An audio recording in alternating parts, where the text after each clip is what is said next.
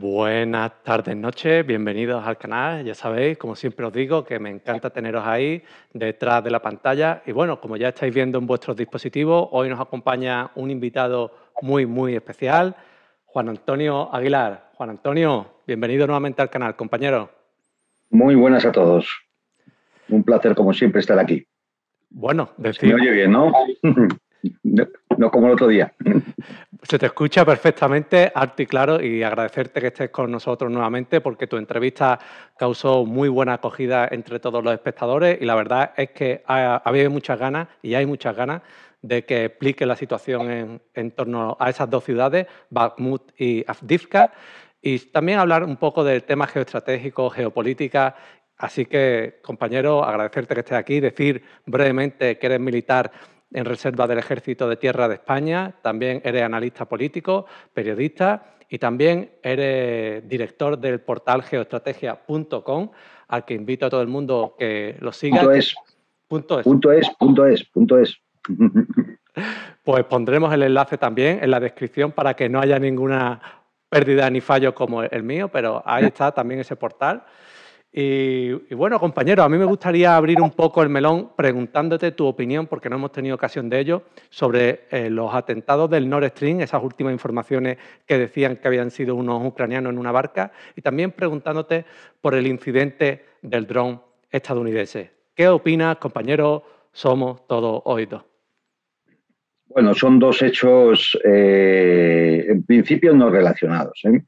Es decir, el, atentado, el sabotaje, la voladura de Nord Stream ocurrió el pasado mes de septiembre y esto fue claramente un acto de guerra eh, llevado a cabo por fuerzas especiales eh, para eh, provocar sobre todo que la ruptura entre Alemania y Rusia no, no, no se pueda volver atrás. Es decir, impedir que en un momento determinado el gobierno alemán o porque cayera o porque cambiara de opinión o porque se forzara por la presión pública, de la opinión pública, se forzara a reabrir esos oleoductos y entonces volveríamos a una situación previa a febrero del 22 ¿eh? y eso había que impedirlo. Eh, desde el presidente Biden a altos funcionarios norteamericanos ya habían hablado eh, abiertamente de que había que impedirlo de cualquier forma y que se iba a hacer eh, que no se abriera Nord Stream 2 y que dejara de funcionar Nord Stream 1 y bueno, pues al final es lo que se hizo.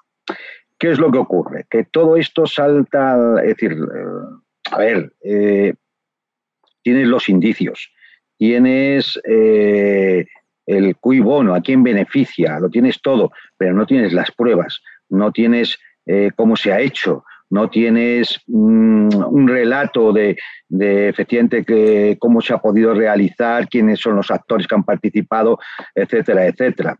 Y eso eh, salta a la luz pública con un reportaje de un periodista de investigación norteamericano, Simon Hertz, que es el que, eh, por sus fuentes, eh, hay que tener en cuenta quién es este hombre, que viene trabajando en, temas de este tipo desde la guerra de Vietnam, es un premio Pulitzer, es una persona que ha trabajado en New York Times, ha trabajado en New York Post, es decir, eh, es uno de los periodistas de investigación de mayor prestigio en los Estados Unidos.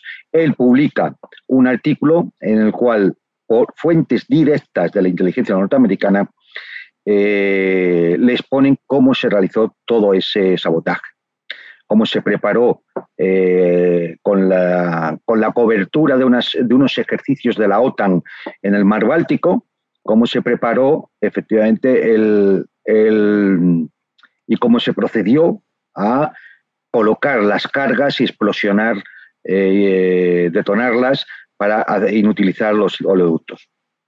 Claro, cuando esto sale a la luz pública, mm, más allá de que hubo muchos medios que o fueron a por el mensajero o simplemente silenciaron la investigación de Simon Hertz, pues eh, lógicamente esto plantea un problema un problema porque, claro, mm, eh, al fin y al cabo se había cometido un acto de guerra y ya la preocupación no era solo Rusia y las represalias que podía tomar Rusia, sino la propia Alemania. Porque al fin y al cabo era una instalación estratégica, una instalación crítica para la economía alemana, para la industria alemana y para la sociedad alemana que tenía que pagar la energía a unos precios mayores porque hubo que sustituir esa entrada de gas por gas natural licuado venida de Estados Unidos, que es bastante más caro. Esta, esta, claro, este, problema que provoca la investigación de Exim pues había que taparlo de alguna forma.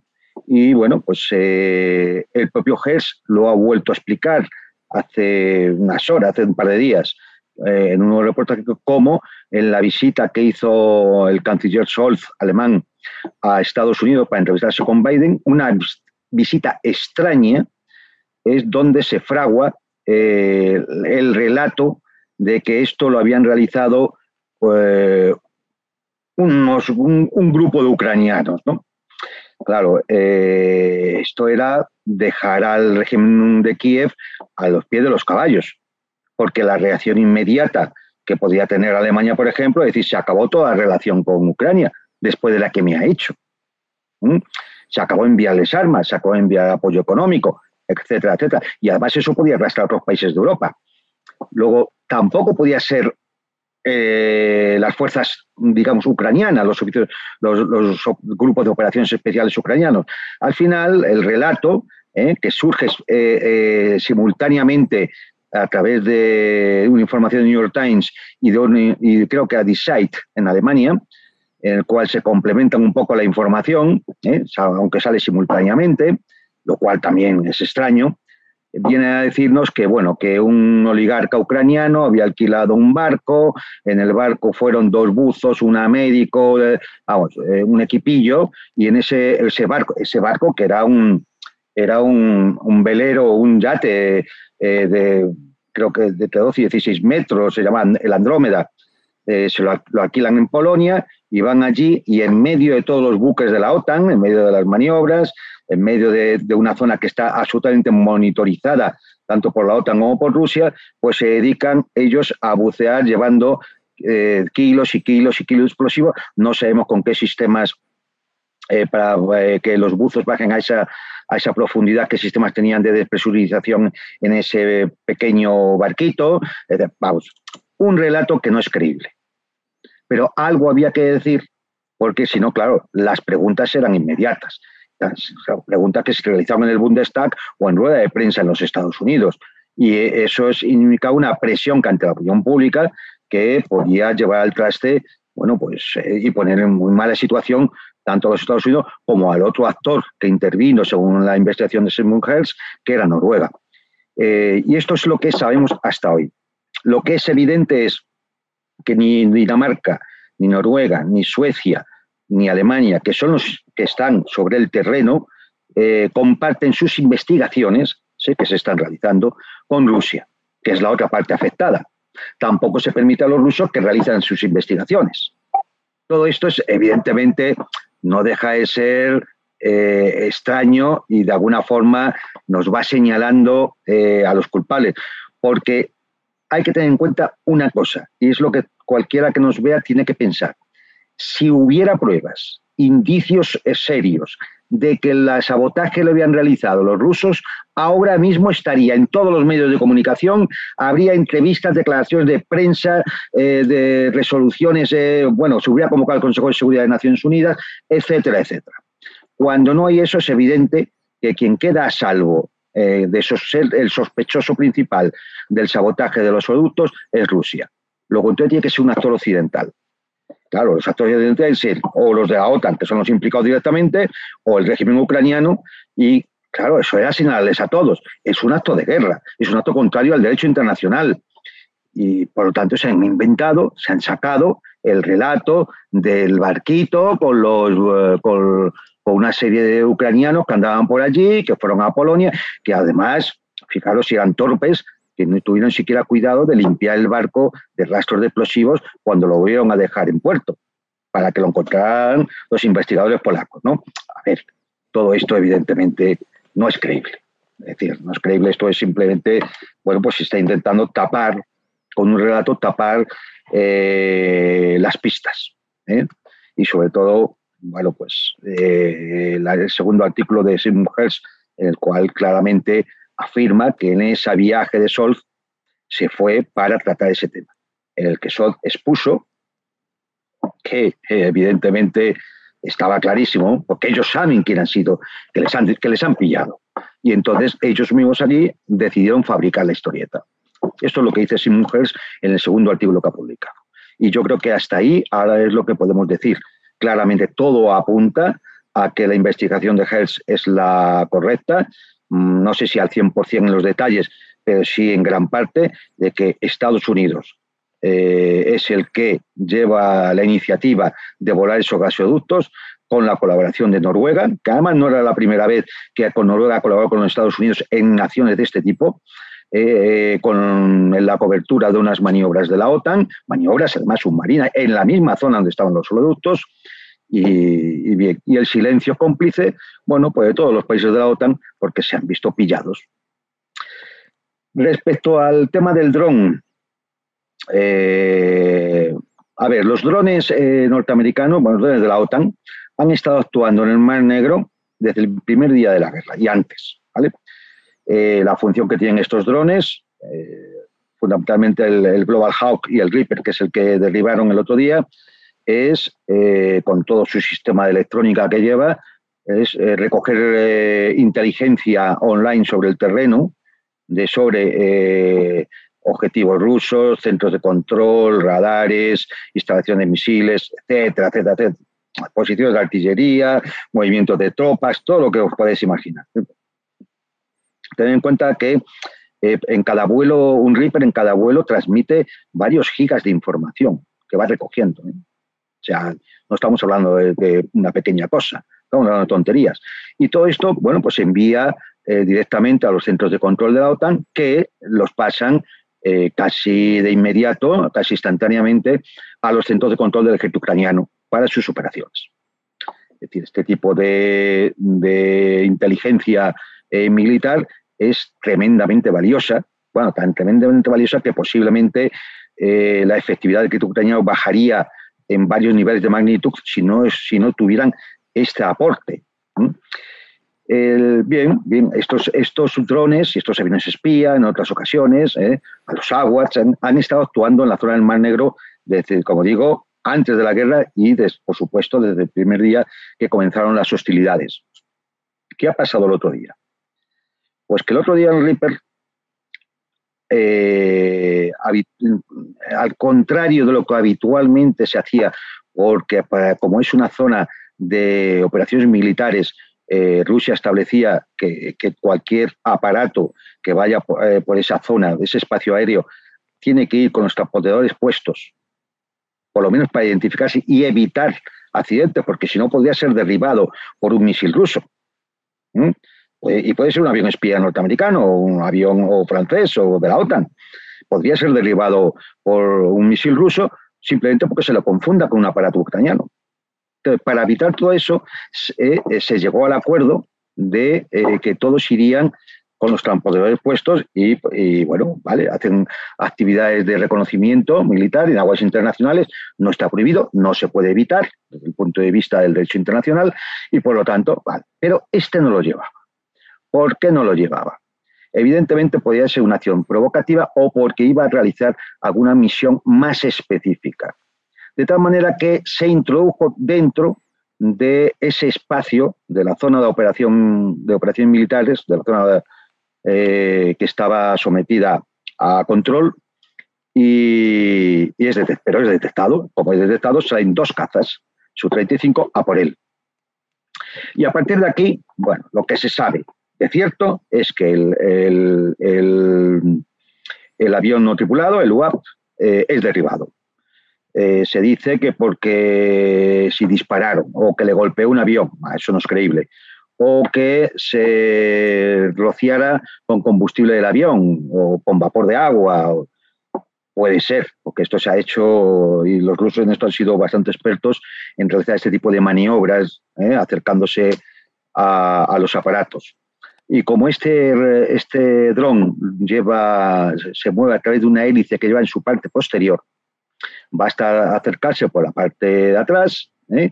a poca distancia, soltar o combustible o vapor de agua, lo que fuera, de tal manera que eh, vuelva loca la hélice, deje de funcionar bien y el aparato eh, se estrelle.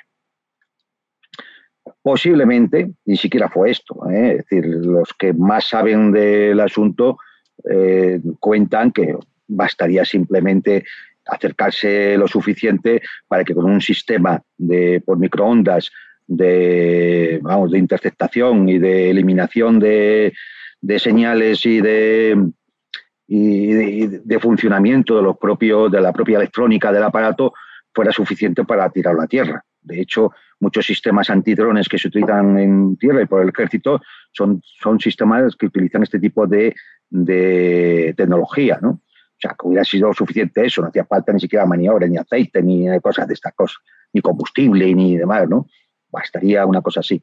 Lo cierto y lo real es que es derribado. Eh, una cosa curiosa que nos indica también eh, que la cosa no era muy clara es que Estados Unidos, quitando el primer momento en el cual anuncian lo que ha ocurrido y que y, bueno, pues se muestran muy enfadados, la poca profesionalidad de los pilotos rusos, etcétera, etcétera, etcétera. La realidad es que luego no ha escalado el tema, ni ha llegado más allá.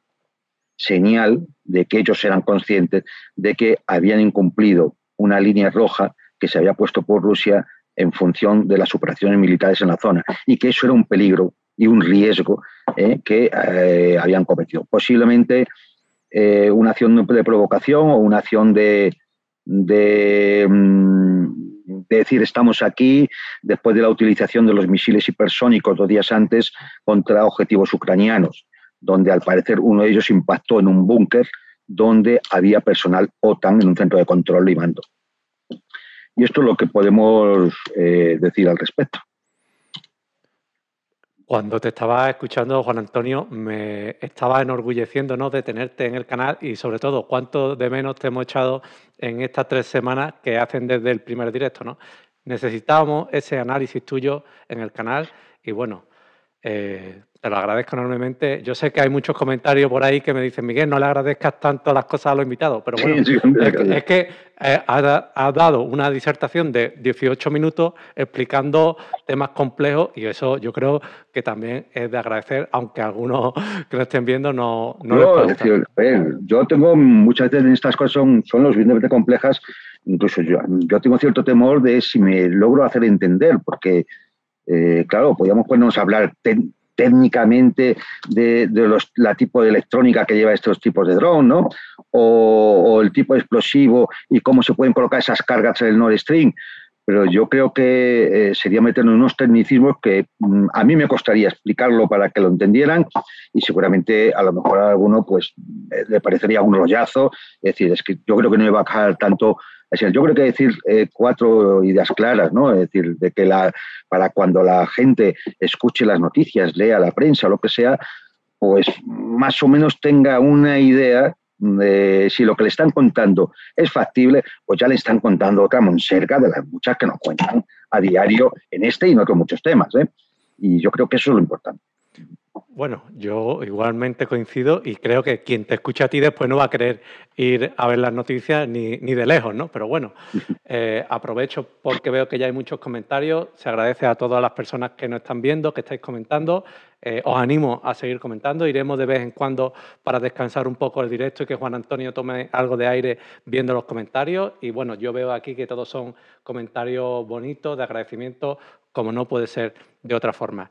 Y seguidamente, Juan Antonio, a mí me gustaría hablar de una noticia también que ha tenido lugar recientemente en, los últimos, en las últimas semanas, y es la orden de detención de Vladimir Putin emitida por la Corte Penal Internacional.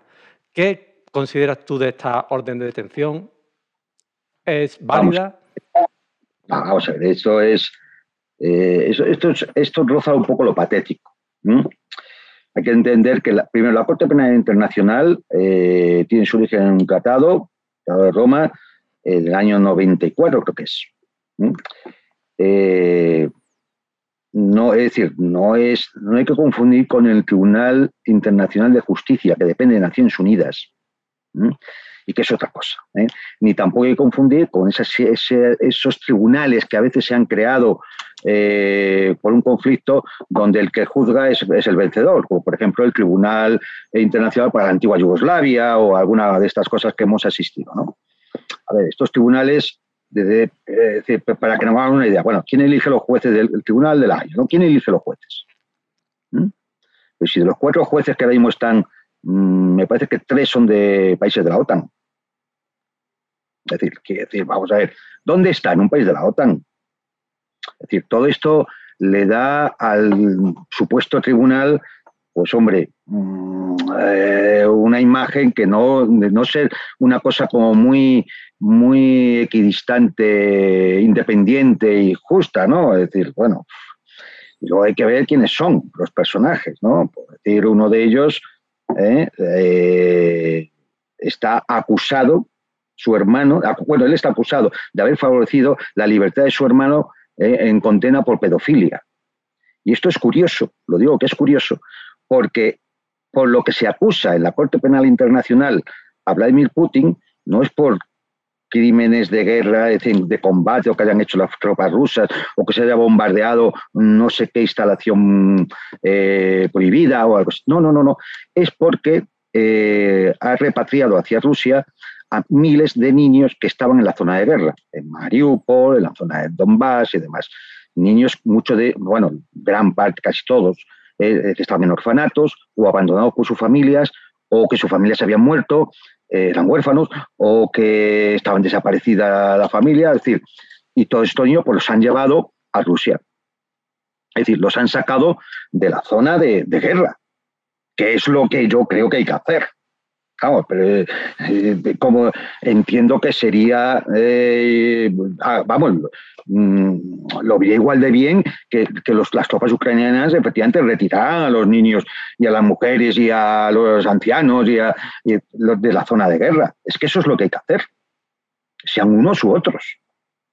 Que efectivamente esos niños, desde el punto de vista formal, son ucranianos porque vivían en un territorio que, eh, que estaba reconocido como dentro del Estado ucraniano. Sí, cierto. Y de eso se podría hablar a posteriori. Se podría dirimir si sus familias eh, quieren que estén allí o se vayan allí o se vayan a Rusia o que vuelvan a Ucrania. Pero desde luego, en un primer momento, lo que hay que hacer es sacarlos de la zona de guerra. Lo que no los puedes dejar es una ciudad destruida y dominada por las ratas. O sea, eso es, que, eso es impepinable. Bueno, pues la Corte Penal Internacional se ha agarrado a esto, dado que no tiene otra cosa en la que agarrarse, esto es lo que debemos entender, ¿eh?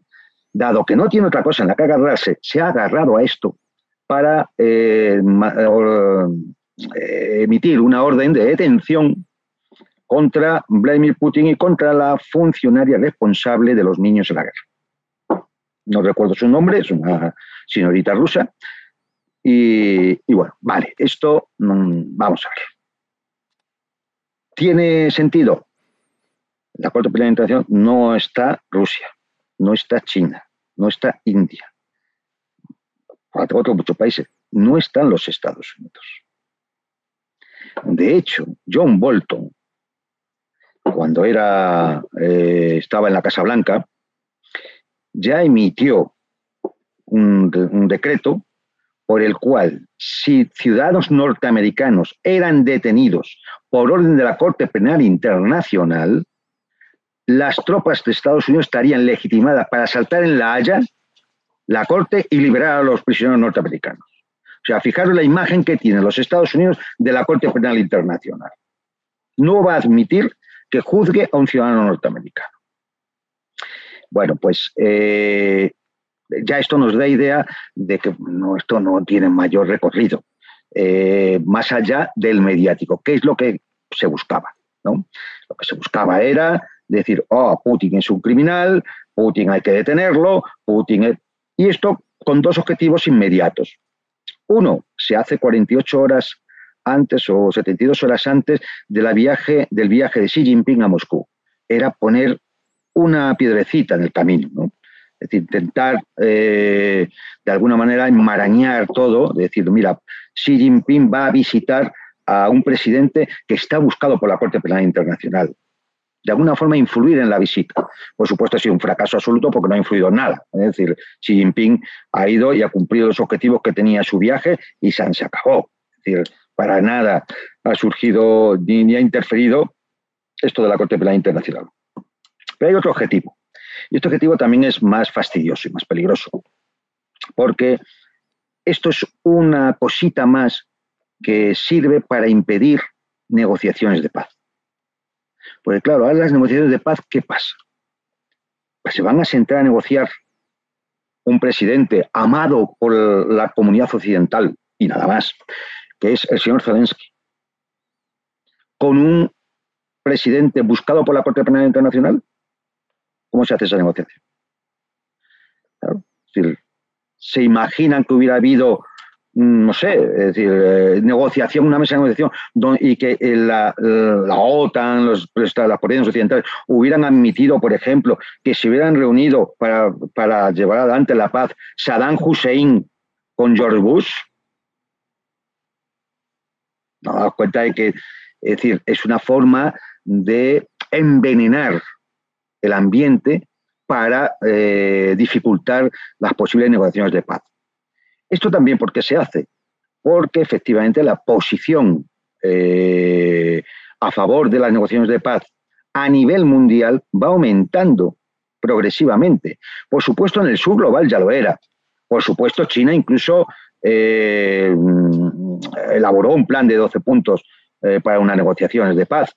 Pero es que incluso dentro de las poblaciones occidentales, dentro de los países occidentales, dentro de los Estados Unidos, también cada día aumenta más la, posición de eh, sentarlos a sentarse a negociar y que haya un alto el fuego y se llegue a un, acuerdo de paz. Y esto es una de las muchas cositas que se hacen para de alguna forma entorpecer ese camino, ¿no? Es decir, para que la gente diga, claro, ¿cómo vamos a permitir, eh, cómo vas a sentarnos a negociar la paz? Si fíjate, si hasta si a uno de ellos le persigue la Corte Penal Internacional, pídenle, Claro, nadie se acuerda de por qué la Corte Penal Internacional ha emitido una orden, que es por llevarse a los sacar a los niños de los campos de batalla. No, eso no se, eso se, ya se, soslaya y ya de eso no se habla. Es que está buscado por la Corte Penal Internacional. Bueno, es, un, es una treta eh, puramente mediática para, eh, de alguna forma, eh, impresionar a la opinión pública y que el el proceso eh, de, crecimiento del sentimiento por la paz y la negociación, pues se vea dificultado. nada, es esto, esto Por supuesto no va a tener ningún efecto, es es ridículo, ¿no? Ni, ni tiene, es decir, hay más, es, es, un, es una orden que incluso va contra la legislación internacional previa a la Corte Penal Internacional y amparada por Naciones Unidas, como es el hecho de que los presidentes de los estados están, eh, tienen una, eso de inmunidad, pues como los embajadores ante los, países respectivos y demás. Es decir, eh, tienen un tratamiento de inmunidad diplomática. Es decir, entonces no, vamos a ver, que todo no tiene ni pie ni cabeza, salvo el hecho de que he comentado, y por supuesto no va a tener, vamos, que nadie se olvide, Putin no va a ir a París para que le detenga la gendarmería francesa. ¿eh? O sea, vamos a ver, que nadie, nadie piensa en este tipo de chaladura. Y si en algún momento determinado eh, el presidente ruso tuviera que ir eh, a Berlín, ya estaría claro que no le van a detener. Es más, fijaros lo absurdo, lo absurdo a lo que llega esto, que teóricamente ahora mismo Putin no podía ir ni siquiera a Dublín o a Madrid, pero sí puede ir a Washington. Es que es, no digáis que no es ridículo, ¿eh? que no son, es decir, no son patéticos ¿eh? los políticos europeos.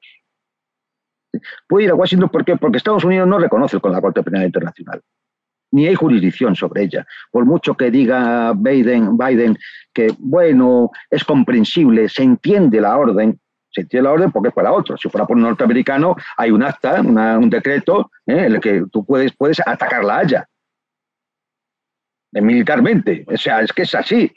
Es decir, es impresionante, pero así es. Y bueno, pues a, esos absurdos llegamos. O sea, Putin podrá ir a Washington en un momento determinado, si mañana cambiara el presidente y estuviera otro y le invita, podría ir a Washington perfectamente, sin ningún problema, pero no podría venir a Dublín, a Madrid o a, o a Roma, porque podría ser detenido, ¿eh? porque hay una orden de la Corte Penal Internacional. Bueno, pues ridículo. Totalmente ridículo y sobre todo se ve otra vez nuevamente el doble rasero que tiene Occidente muchas veces a la hora de valorar los sucesos, ¿no?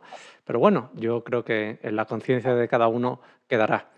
Y me ha gustado mucho ese análisis y sobre todo cómo lo has esbozado, porque yo la verdad es que ese aspecto de dificultar las negociaciones no lo había, no lo había siquiera pensado, pero es verdad, ¿cómo va a negociar un presunto o un investigado criminal de guerra con un presidente de una democracia occidental? ¿no? Eso desdibujaría mucho y, sentados en la mesa, por ejemplo, el canciller alemán y el, presidente francés, eh, y todos sentados con un, con un presidente que buscaba por la Corte Penal Internacional, que son cómplices del buscado.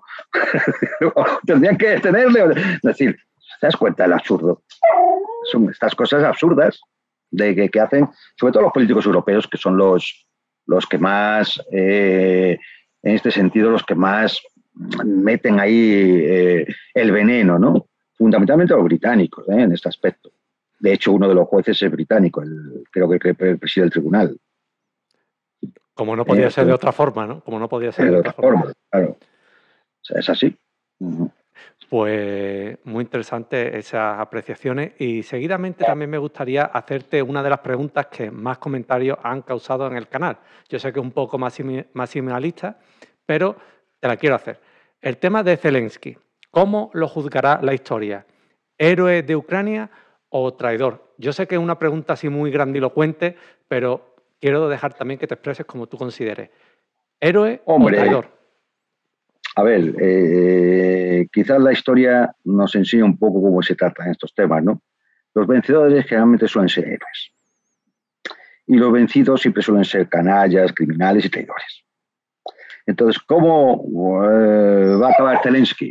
Pues Zelensky va a acabar dependiendo un poco de si salva la cara, si logra, si logra salvar la cara y, consigue eh, no ya vencer a Rusia, que, que eso ya es, un poco eh, más difícil, pero sí consigue de alguna forma que Ucrania sobreviva y resista y aguante y pues a lo mejor podría pasar como un héroe. Pero si al final de todo, si al final de la guerra el resultado es que Ucrania es más pobre, está destruida, ha perdido territorios, y no logra entrar a la Unión Europea porque no va a entrar a la Unión Europea, no logra entrar en la OTAN porque va a ser muy difícil que pueda entrar en la OTAN.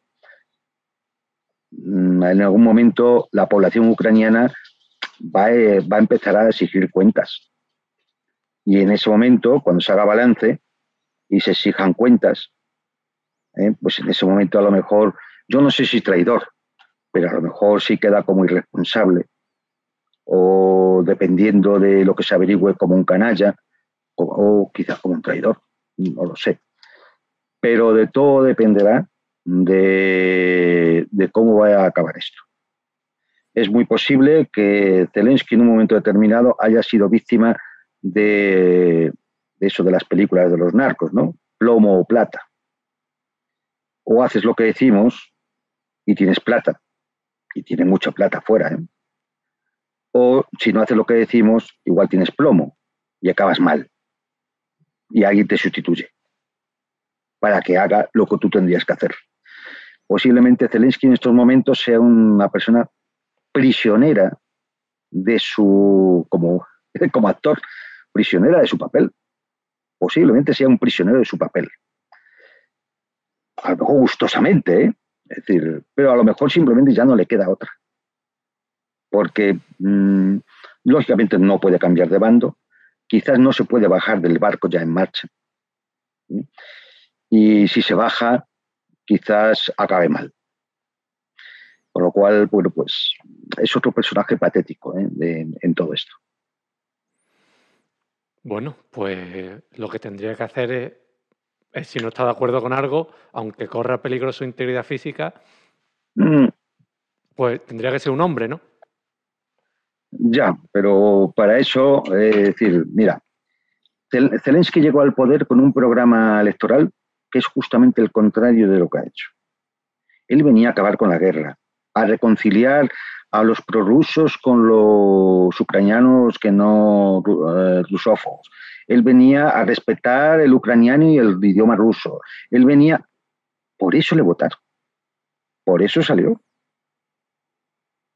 Claro, ¿qué ha hecho después? Someterse a, eh, a quien le hizo, le hizo el planteamiento del negocio plomo-plata. Pues Zelensky se tendría que haber bajado el primer día que le dijeron, hemos pensado que Ucrania tiene que hacer esto y nos va a servir para esta, para esta acción geopolítica y, él, ahí él no tenía que haber aceptado, él tenía que haber saltado a eso. Más allá de su enemistad con Rusia o. Eso, es decir, que bueno, es decir, tampoco era tanta, que tenía negocios en, Rusia. Es decir, a ver, Zelensky es un viejo amigo, ¿eh? Zelensky aparecía en los, los Panama Papers como una empresa offshore. Zelensky tenía negocios en Rusia. Zelensky iba de la mano de un oligarca ucraniano llamado Igor Kolomoisky, que era dueño de medios de comunicación. Es decir, no, decir que una persona eh, que ya se sabía manejar un poco en estas cosas. Y podía haber hecho, es decir, eh, yo no, mintió en su programa electoral. No lo sé, pero igual no mintió, igual es que él pensaba así y en un momento determinado se ve entre la espalda de la pared y por cobardía o por ambición o porque eh, la oferta era muy buena, eh, pues mm, se dejó llevar por la pendiente que la llevaba donde está ahora. Bueno, poco más se puede decir. Yo creo que la respuesta certera y 100% real nada más que la tiene él, aunque bueno, nosotros nos podemos hacer una idea, ¿no? Y yo siempre le achacaré a Zelensky y a todos los líderes europeos que si están en una situación en la que seguir adelante va a causar un perjuicio a todas las personas en las que tiene él depositada la confianza, en las que la tiene depositada en él, pues simplemente... Pero para eso hay que tener una cierta moral, para eso hay que tener una cierta moral, una ética. Y ya te digo, es que Zelensky ya era un personaje antes de todo esto, antes de ser presidente. Y no precisamente la ética no era lo que más le caracterizaba. Ah, ya como, he comentado, ya aparecían los Panama Papers, ya estaba metido en negocios. Algunos de ellos, pues bueno, negocios de esto eh, mejor no mirar. Es decir, que mm, sus aficiones a ciertas sustancias, eh, cosas por el estilo, son reales. Gente que le conoce y que ha convivido con él y ya te digo, tenía negocios en aparecía en la televisión rusa, alguna de sus producciones. Tenía una productora allí. Es decir, yo creo que para, hacer lo que tú dices, efectivamente, que es lo que hubiera hecho cualquiera, pues simplemente contra una mínima ética, un mínimo patriotismo, es decir, no vamos a llevar el país a, mm, una situación todavía peor de la que ya estamos después del, golpe de Estado de 2014. Ahora bien, eh, quizás no pudo, es posible, quizás no pudo, pero en algún momento tendrá que decir, tendrá que contarlo, tendrá que decírselo pues se lo va a exigir su propia población. La propia gente, los propios ucranianos le van a acabar exigiendo responsabilidad por todo lo ocurrido. Por eso, eh, ya eh, en su situación solo queda la huida hacia adelante y en el momento en que ya no haya más eh, salida, pues imagino que acabará en Miami o en algún, en algún buen, una buena mansión por California o donde sea. También su familia sabe que está en Israel, eh, es judío, pero vamos, eh, tiene, sé que tiene propiedades eh, en los Estados Unidos. Entonces yo imagino que acabará así, porque evidentemente el día que le pidan explicaciones y tenga que rendir cuentas por todo lo ocurrido, todo lo ocurrido no solo con la guerra, todo lo ocurrido en Ucrania, es decir, es que entre 2014 y, y ahora es que ocurrieron muchas cosas. Y no solo están relacionadas con el tema de la guerra o de Rusia, sino del Donbass, de las corruptelas internas, de la venta del país, de los biolaboratorios. Es decir, son tantas cosas en las cuales él no, una vez que, ganó y fue presidente, es decir, él no, no cambió el rumbo para nada del país. Es más, lo siguió agudizando más todavía. Lo que había hecho Poroshenko o Yasenyuk. Entonces, bueno, pues algún día tendrá que rendir cuentas. Rendir cuentas de su propia población. Y ahí es cuando saldrá el tema si de verdad, bueno, pues le considerarán un héroe o al final le considerarán, no sé si un traidor, a lo mejor un canalla, un aprovechado, un corrupto. En función de donde, pongan el foco. O un drogadicto. O una suma de toda esa. Una suma de todo esto que al final hacen del personaje, pues yo qué sé, una especie de caballero de la triste figura. Eh, que como decíamos del vídeo, hombre, se han enviado a Ucrania 140 mil millones de dólares y no ha habido 300 euros para comprarse un traje. Tiene que seguir siempre con las mismas camisetas y demás.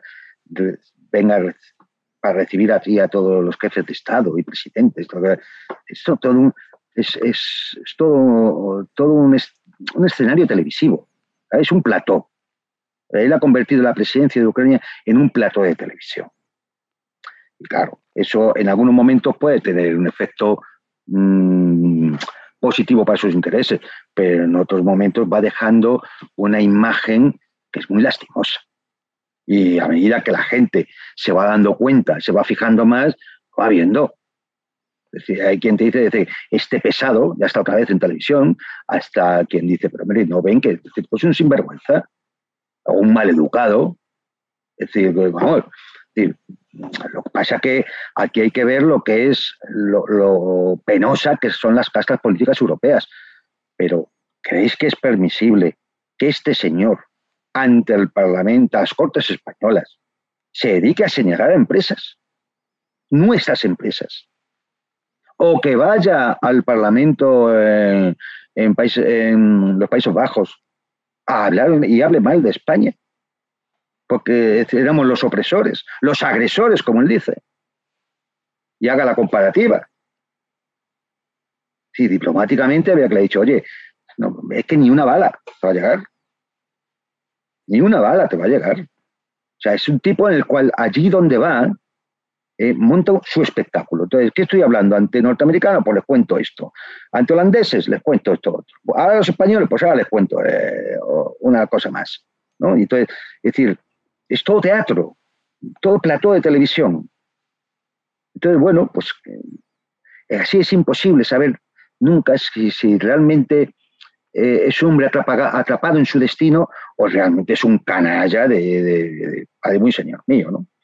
Y si hablamos de, de la política interior ucraniana, bueno, pues nos vamos dando cuenta también que al menos qué tipo de ideas y de, y de políticas son las que lleva, ¿no? Y además su carácter autoritario y dictatorial, ha eliminado 22 partidos de la oposición. Vamos, ha eliminado toda la oposición. Ha prohibido los partidos. Ha prohibido medios de comunicación y televisiones. Ha prohibido, ha perseguido a eh, activistas sociales, a sindicalistas, a miembros de otros partidos políticos asesinados. Eh, hablar en Ucrania es una profesión de riesgo. ¿eh? ha perseguido a periodistas, a periodistas extranjeros, incluso norteamericanos, que han tenido que salir allí. Es decir, bueno, entonces pensar que esto es una democracia a la que el mundo libre tenemos que ayudar y ves al personaje y ves las cosas que hace, y ves lo que dice.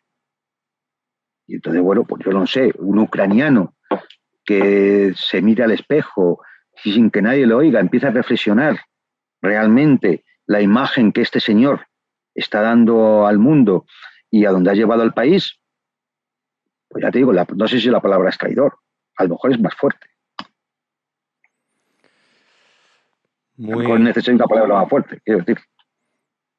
Bueno, son consideraciones muy reflexivas a las que yo modestamente añadiría que el imperio escoge bien a sus títeres, ¿no? Y, mm. Bueno, pues entonces, entonces sí sería un traidor. Lo que pasa es que, ya digo, igual la palabra traidor queda corta, ¿eh? porque si hay que hablar, a señalar como traidores, la lista en Europa es grande. ¿eh? Quizás ahora mismo en el podio, el número uno, sea el canciller alemán Olaf Scholz. Lo digo claramente, vamos. Y que me escuche la embajada alemana, con suerte. Bueno, pues suscribo esas reflexiones. Y déjame también, Juan Antonio, que eh, salude a todos los que están aquí viéndonos ahora mismo, que son muchos, veo que hay muchos comentarios. Antes de pasar al siguiente punto, ya al siguiente bloque de la entrevista, em, pues aquí están todos los compañeros del resumen militar saludándonos. Eh, Lady Falconi lleva toda la razón. Es que son tantos comentarios que aquí apunta Tony, ya perdió la noción de la realidad, ya cree que la propaganda es real, Zelensky es un loco, al final lo van a usar como fregona. Bueno, el futuro de Zelensky ya está más que analizado, ya está más que comentado y que quien quiera saque sus conclusiones y dicho queda todo, ¿vale? Juan Antonio, vamos al siguiente punto que es Bakhmut. Ya en el anterior directo lo, lo hablamos, nos diste tu opinión sobre Bakhmut y ahora me gustaría ir reflexionando sobre lo que ha ocurrido en, esas, en estas tres semanas desde la última vez que nos acompañaste. Y la primera pregunta que yo te quería trasladar es que la siguiente, y es que yo lo he escuchado esta mañana. Dicen que, bueno, que Ucrania está manteniendo Bakhmut simplemente haciendo uso de las tropas que allí había al momento de la ofensiva rusa. Y a mí esto me generaba mucha contradicción mental interna. ¿Cómo podía ser si todo el mundo, todas las noticias, todo el medio de comunicación decían que se estaba apoyando por activa y por pasiva esa región? ¿Cómo lo ves tú? ¿Es posible que Ucrania haya mantenido Bakhmut sin enviar refuerzos? ¿Qué nos puedes comentar? La, realidad sobre el terreno, ¿vale? Y, cuando hablamos de Bakhmut hay que tener en cuenta que estamos hablando de un entorno táctico. ¿eh? Luego me refiero a un entorno operacional más amplio. En Bakhmut ahora mismo el 63-65% está tomado por las fuerzas de Wagner. El 16% es lo que queda en manos ucranianas. La diferencia hasta 100 es lo que se llama la zona gris, es decir, la tierra de nadie, entre donde están las tropas de unos y están las tropas de los otros. Es decir, prácticamente Bakhmut está eh, condenada. Es decir, se, podrá tardar más o tardar menos, pero está condenada. De hecho, eh, todas las tropas ucranianas se habían retirado hacia la, hacia la orilla occidental de un río, el río que, que, atraviesa la ciudad, casi por en medio, se habían retirado a la zona occidental y los rusos ya han asaltado parte de esa zona occidental. Es decir, ni siquiera ya tienen al río como línea de defensa. ¿Qué es lo que ha pasado? ¿O por qué no ha ido eh, tan rápido como, como uno podría suponer eh, viendo el mapa y viendo las cosas sobre el terreno? Pues porque eh, la táctica nos sirve para ver en pequeño lo que sucede en un punto determinado del frente. Pero para hacer un análisis real de cómo está la situación en el teatro de operaciones, hay que mirar desde un punto de vista al menos operacional, es decir, ver todo el frente ¿eh? y ver qué es lo que está ocurriendo. El frente, como ya sabéis, son, más de mil kilómetros. ¿eh? Y ahora mismo, a lo largo de todo el frente, quitando la zona de Gerson, donde el río Dnieper es tan ancho que ahora mismo, salvo duelos de artillería, ahí no hay más movimiento. De vez en cuando intentan hacer alguna, algún grupo de sabotaje, de infiltrarse de, la zona ucraniana hacia la orilla rusa, pero nada, no son, son pequeñas operaciones de, poca entidad. Pero de Saporisia hasta el norte de Kharkov, ahí sí que hay toda un, todo un frente donde los rusos poco a poco siguen avanzando dentro de lo que es su doctrina militar que expliqué la última vez que estuvimos hablando. Es decir, eh, mm, mucha artillería, se machacan las posiciones del enemigo, el enemigo mm, queda o muy deteriorado o se tiene que retirar ante la imposibilidad de, aguantar.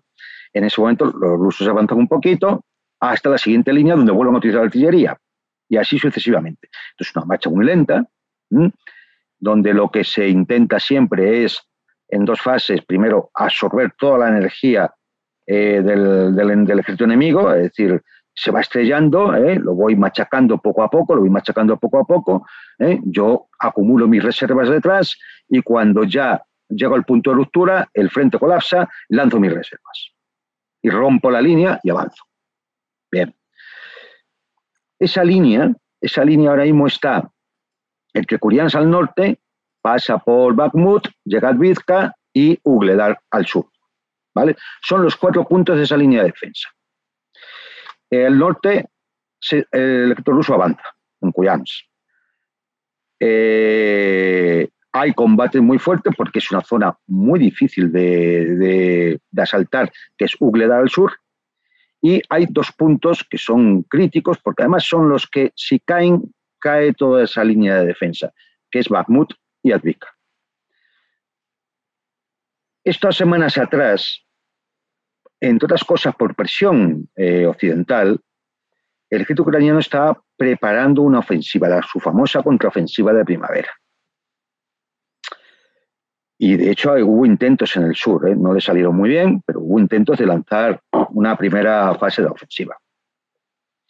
La realidad es que la situación en Bakhmut era tan crítica que o mandaban reservas para allá o eso caía, pero caía en, en días.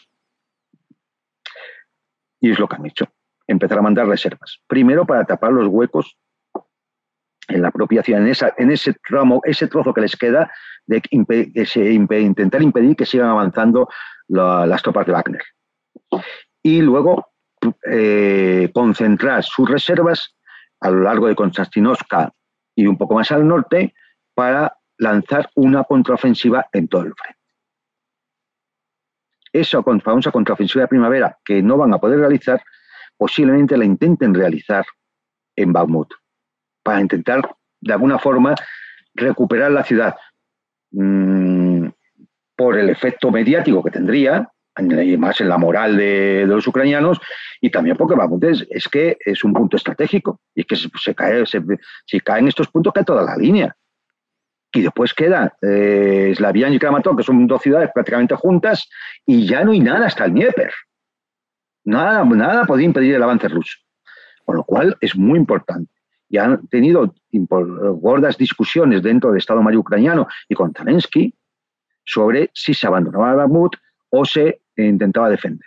Y al final, por lo que se ve, dado que han tenido que mandar reservas para allá para evitar que el frente se caiga y no va a ser posible, en principio, eh, la famosa contraofensiva, por lo menos a corto plazo, de primavera, pues eh, allí han concentrado muchas fuerzas. De hecho, posiblemente estamos hablando de 50 a 55 mil soldados ucranianos, las mejores fuerzas, más la, Fuerza de Defensa Territorial, que podían llegar a un total de 75 mil. En esa zona. Es una concentración, incluso yo por ahí tenía un mapa con las unidades, ¿eh? que son las, brigadas que son, creo que hay tres, además tres brigadas de, tanques, quizás ya haya más de 80 carros Leopard, Leopardos, Leopard, eh, alemanes en allí, no de la versión 2, sino de los antiguos de la versión 1. ¿eh? Eh, allí se está enviando desde los Bradley americanos a los Murder alemanes, vehículos de blindados de, combate, se está enviando todo lo que se puede. Porque, es decir, se lo van a jugar a mantener ese frente. ¿Qué ha hecho el Estado Mayor ruso? Pues en previsión de que pueda venir una ofensiva ucraniana de esa envergadura, pues lo que eran dos cunias que, iban poco a poco eh, em, cercando eh, el Bakhmut, cerrando el círculo, lo que ha sido ha sido dejarlo abierto, porque prácticamente solo hay una carretera cuasi rural que, está siendo machacada por la artillería rusa, es abrir y hacer un frente más amplio para tener más línea a la hora de enfrentar una ofensiva ucraniana. Claro, todo eso ralentiza mucho eh, las operaciones, porque ya tu objetivo no es solo eh, alcanzar ese centro de Bakhmut y el 16% que ocupen las fuerzas ucranianas, sino ya estamos hablando de una apertura del frente hacia, hacia los lados para impedir que esa ofensiva ucraniana pudiera dejar encerrado a las fuerzas de Wagner y recuperar la ciudad. Esa es, esa es la fase en la que se está de la batalla. Hay un aspecto más que eh, también hace que todo vaya más despacio. Eh, los que conocen la zona, el terreno y demás, o lo han leído por historia militar, lo que es eh, toda esa zona, eh, pues en la Segunda Guerra Mundial, por ejemplo, hay un fenómeno que se llama el Raputitsa en ruso, que es el deshielo. Cuando se produce el deshielo a mediados de marzo, que suele durar hasta mediados de abril, tres, cuatro semanas, eso se embarra de una forma horrorosa. Claro, imaginaros en esas eh, carreteras embarradas pasando vehículos de 25, 30 o 50 o 60 toneladas, ¿eh? pues el barro, mm, bueno, medio metro y más, y hasta un metro de barro. O sea, es, decir, no es que impida, eh, no vayan a poder pasar los, los carros de combate por ahí, ¿no? o los blindados, no, no es que lo impida, pero irán mucho más lento, se encontrarán con mucho más dificultades, camiones y vehículos de ruedas pueden quedar perfectamente eh, empantanados, ¿eh? e imposible de mover, todo eso hace hombre, pues mucho más difícil los movimientos, la, maniobra que se dice, ¿no? Y todo eso hace que se ralentice. Con lo cual yo creo que de aquí a mediados últimos de abril posiblemente no veamos eh, grandes operaciones. ¿eh? Es decir, salvo el hecho de que, mm, como digo, intentará el ejército ruso ampliar los flancos del frente de Bamut para eh, hacer frente a esa ofensiva si se produce esa ofensiva ucraniana. Hay que decir también que los rusos también han acumulado reservas ya del propio ejército en cerca de Bakhmut para acudir en defensa de, de sus, su primera línea en caso de que se produzca la ofensiva. Y esa es la situación en Bakhmut ahora mismo. Por supuesto, todo esto te puedes imaginar que con grandes bajas eh, por las dos partes, aunque en este caso Lamentablemente los ucranianos también se siguen llevando la peor parte porque está más solo les queda una carretera de donde para mantener la logística, ¿eh? que es una carretera de segundo orden, vamos, una carretera de un carril. Es que si hay, hay por ahí vídeos que si lo veis dices, oh, madre Dios, claro, y claro, permanentemente machacada por la artillería, con lo cual están los, los lados de la carretera están llenos de vehículos destrozados o abandonados, eh, está embarrada hasta arriba y el resto de las carreteras pues están, claro, tomadas por el ejército ruso, controladas por el ejército ruso.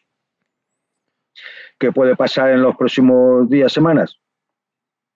Pues yo creo que en principio seguirán acumulando esas reservas y yo creo que se planteará algún tipo de ofensiva, porque es que si no, eh, va a ser muy difícil justificar ante, ante el más ante la OTAN va a ser muy difícil justificar que nada más que sea de recibir cosas, no, realmente no hay resultados militares sobre el terreno.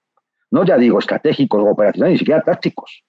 Porque recuperar Bakhmut y demás, hombre, en principio tiene solamente eh, es una operación táctica, aunque eh, tenga un alcance mayor dada la, situación en la que se encuentra Bakhmut y en la línea en la que está junto a Advilka y Ugledar.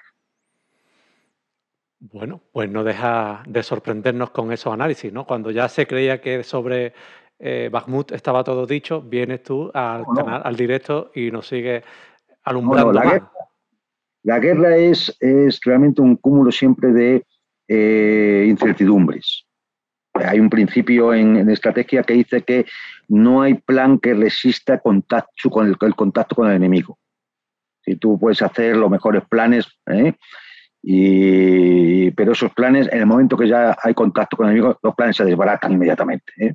porque claro, el otro bien juega. Y también tiene el mismo grado de incertidumbre. Y sus planes tampoco los conoces, ni él conoce los tuyos.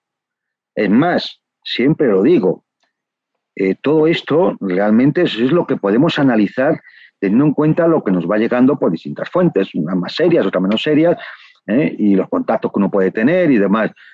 Eh, y nada más, nadie conoce los planes del Estado Mayor ruso, nadie conoce los planes del Estado Mayor de la OTAN.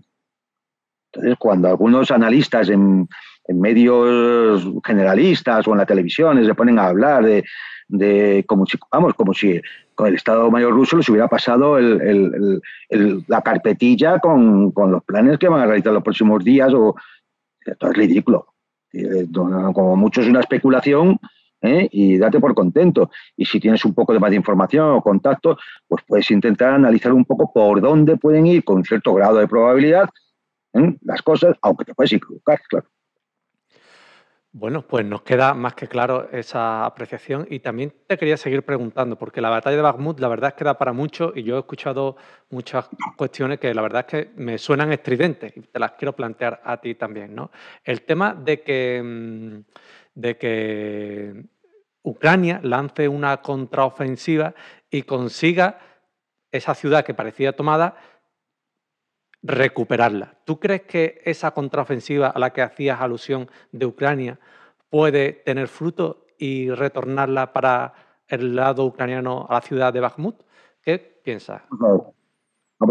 Vamos a dar por hecho que esa contraofensiva se produce y efectivamente van a lanzar, si se produce van a lanzar sus mejores, las reservas, sus mejores unidades. Van a lanzar lo mejor que tienen.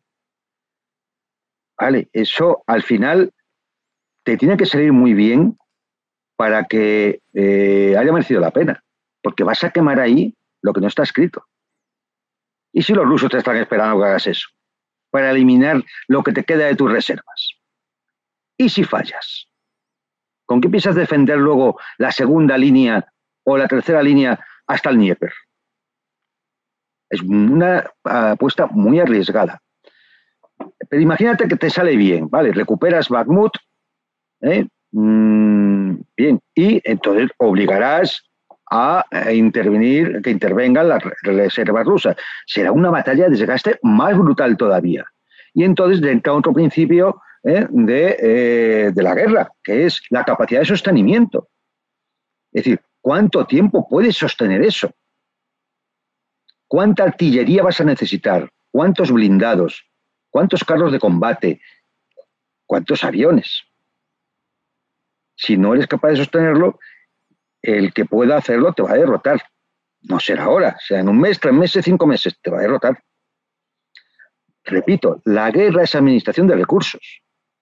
Si tus recursos son más limitados con los del enemigo, tienes que jugar muy bien las cartas, porque si no te va a ganar. En una guerra de desgaste te va a ganar, porque él se va a desgastar menos que tú. Y aquí los rusos van a desgastar menos que tú y más en ofensiva, porque en defensiva tú vas a tener menos pérdidas y el que ataca suele tener más pérdidas. Pero si es tú el que lanza la, ofensiva, tú vas a cargar con la mayor parte de las pérdidas.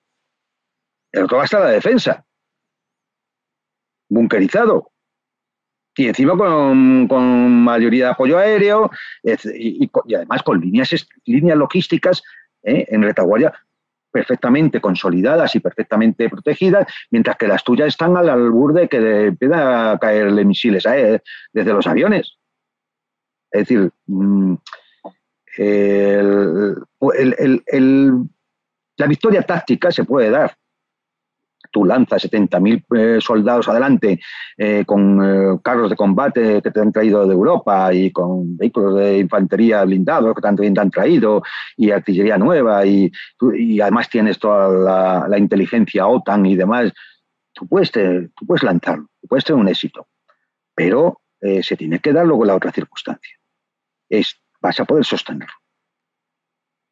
Es decir, si estás mandando las reservas que tú tenías para intentar lanzar una contraofensiva que era la que pretendían, que era intentar cortar el camino eh, hacia Crimea, y cortar eh, en dos eso que Crimea quedara aislada, eh, una ofensiva hacia Militopol, en el sur.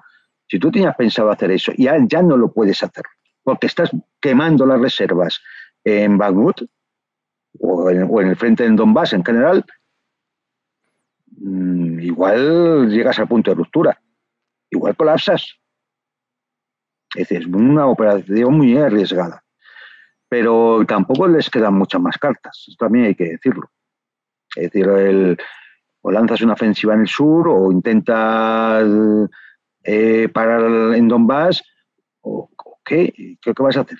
Es más, y si entran 30.000 soldados rusos por el norte, por Bielorrusia, que están allí, esperando una orden que, la, que sacas las reservas de Bamut y dejas Bamut libre. Es que es un frente muy largo, muy grande.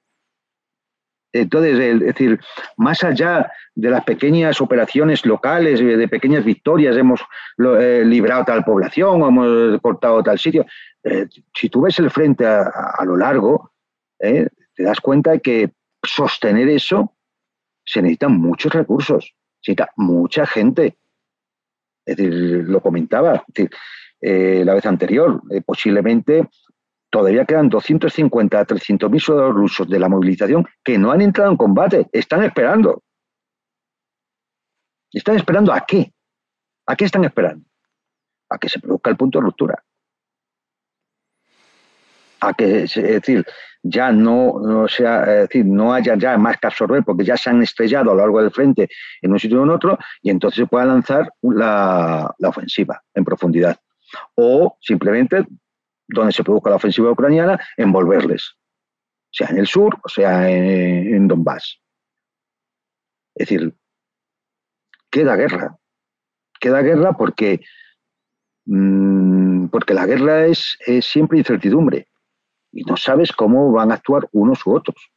Por eso eh, es fundamental siempre en, doctrina, una doctrina militar coherente es tener reservas.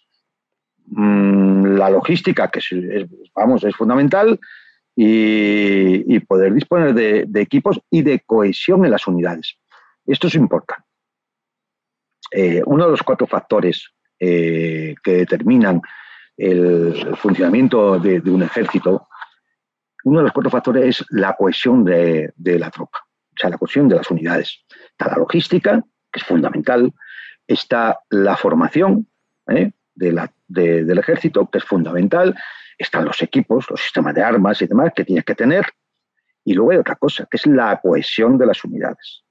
Es decir, gente que eh, no solamente que haya sido entrenada conjuntamente, sino que han hecho ya, se han formado juntos, tienen una ideología más o menos similar, una cultura similar, eh, entienden los objetivos eh, mm, que se tienen que, que tiene el ejército, es decir, son camaradas. Pero claro, si tú vas estrellando tus unidades en operaciones tácticas donde quedan maltrechas. ¿Qué tienes que hacer? Tú esa unidad tienes que retirar y reponerla. Y tiene, así no baja, tienes que reponerla. Claro, ¿lo vas a reponer con qué? Con gente que acabas de movilizar, gente nueva, no son estos que llevan a lo mejor años ahí, en su unidad, en su regimiento, en su brigada, trabajando juntos, que se conocían, tenían confianza unos en otros, no, que van a traer movilizados mucho menos formados, sin experiencia. Y con eso tienes que rehacer la unidad. Y la vuelves a mandar al combate.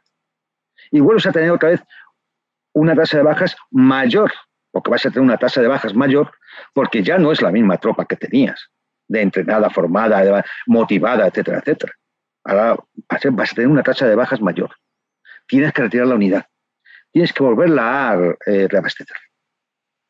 ¿Con qué? Todavía con gente que va a venir también sin formar, sin, que no tienen confianza, no los conoce, y lo vuelves a mandar al frente. La tasa de bajas va a ser mayor.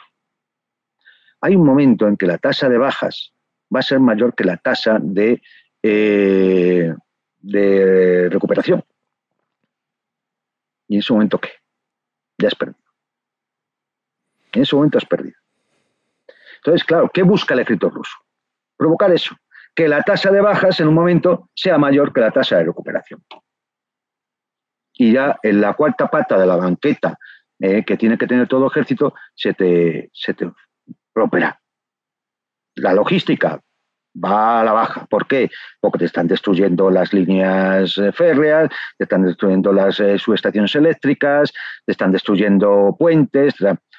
el equipo el equipo, todo el que tenías está destruido. Eh, las fábricas con las cuales donde reparabas están destruidas. Todo lo tienes que hacer en Polonia.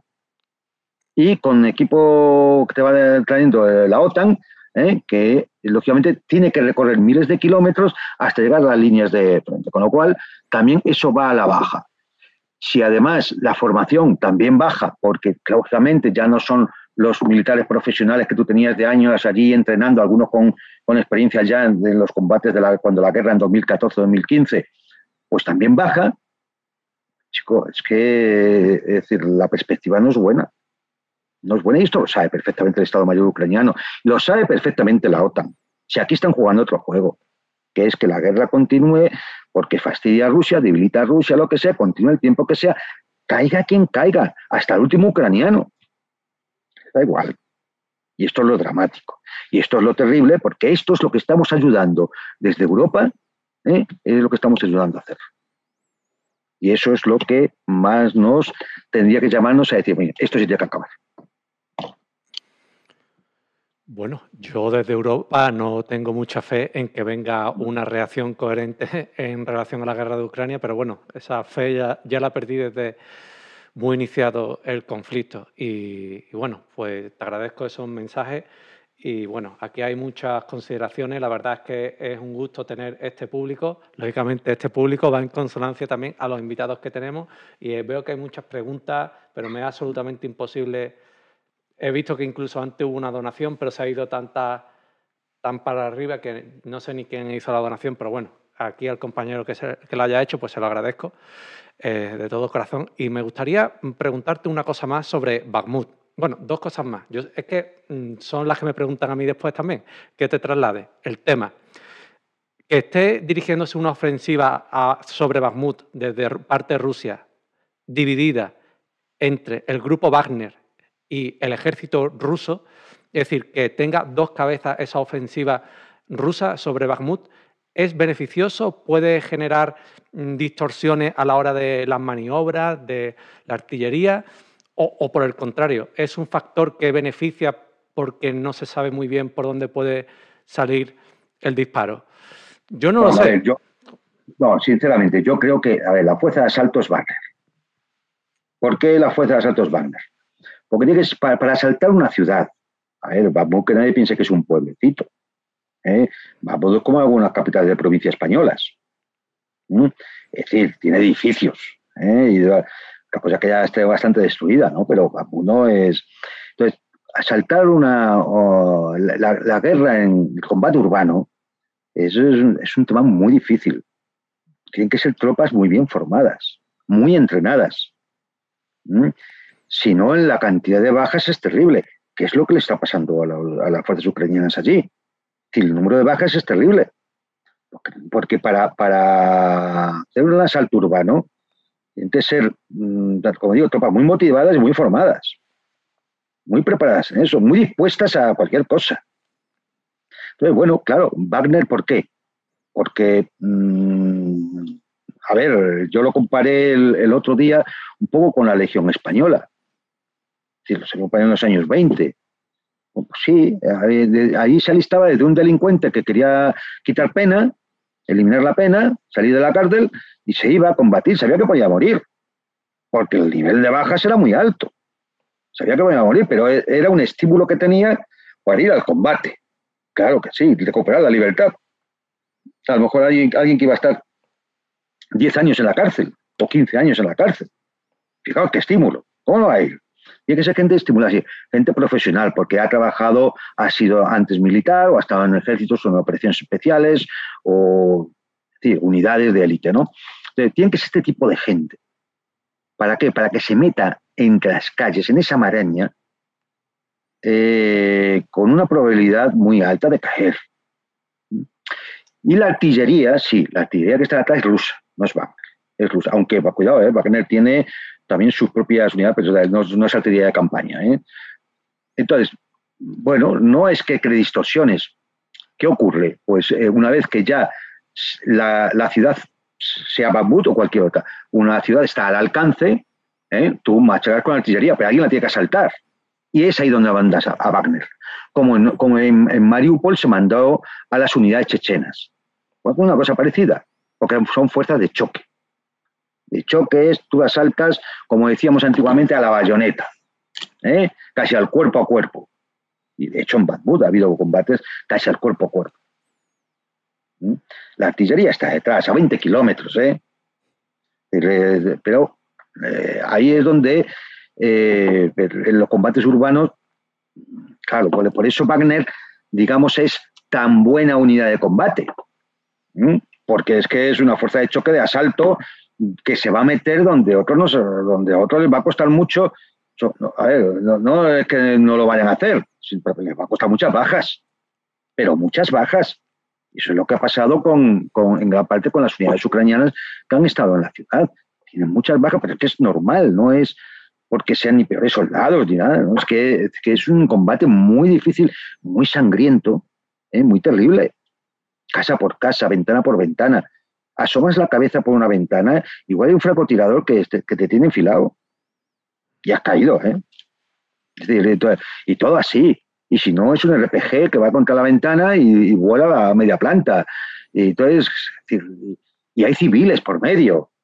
¿eh? Y, es, esto, eso el combate terrible, ¿eh? no lo mismo que campo, que digamos que, en campo, ¿sabes? O en las estepas o, el desierto que hemos visto a veces en, estos episodios de Irak y demás. No, esto es, es una cosa terrible. Y de hecho, de hecho, una de las cosas que, ¿qué pasaría si mañana colapsa el ejército ucraniano y ya no le quedan reserva para iniciar ninguna operación militar, ninguna maniobra? Posiblemente el único recurso que tenga sea eh, retirarse a las ciudades y atrincherarse allí. Con lo cual la guerra podría durar mucho más tiempo, pero mucho más tiempo. Primero, porque asaltar la ciudad tiene unos costes terribles. Y segundo, porque muchas de esas ciudades son rusas. Los rusos no quieren destruir Odessa, ¿eh? ni destruir esa provincia. Vamos, ya lo puedo asegurar. Ni siquiera destruir Kiev. Para ellos son ciudades rusas. Y, por otro lado, y tercera causa, es que todo lo que destruya lo va a tener que reconstruir. Todo lo que destruya, y más es una ciudad rusa. Ah, lo destruye, la va a tener que reconstruir. Bakhmut va a tener que reconstruirla y Severodonetsk, y Sium, y, y Ugla, a ver que reconstruirlo todo.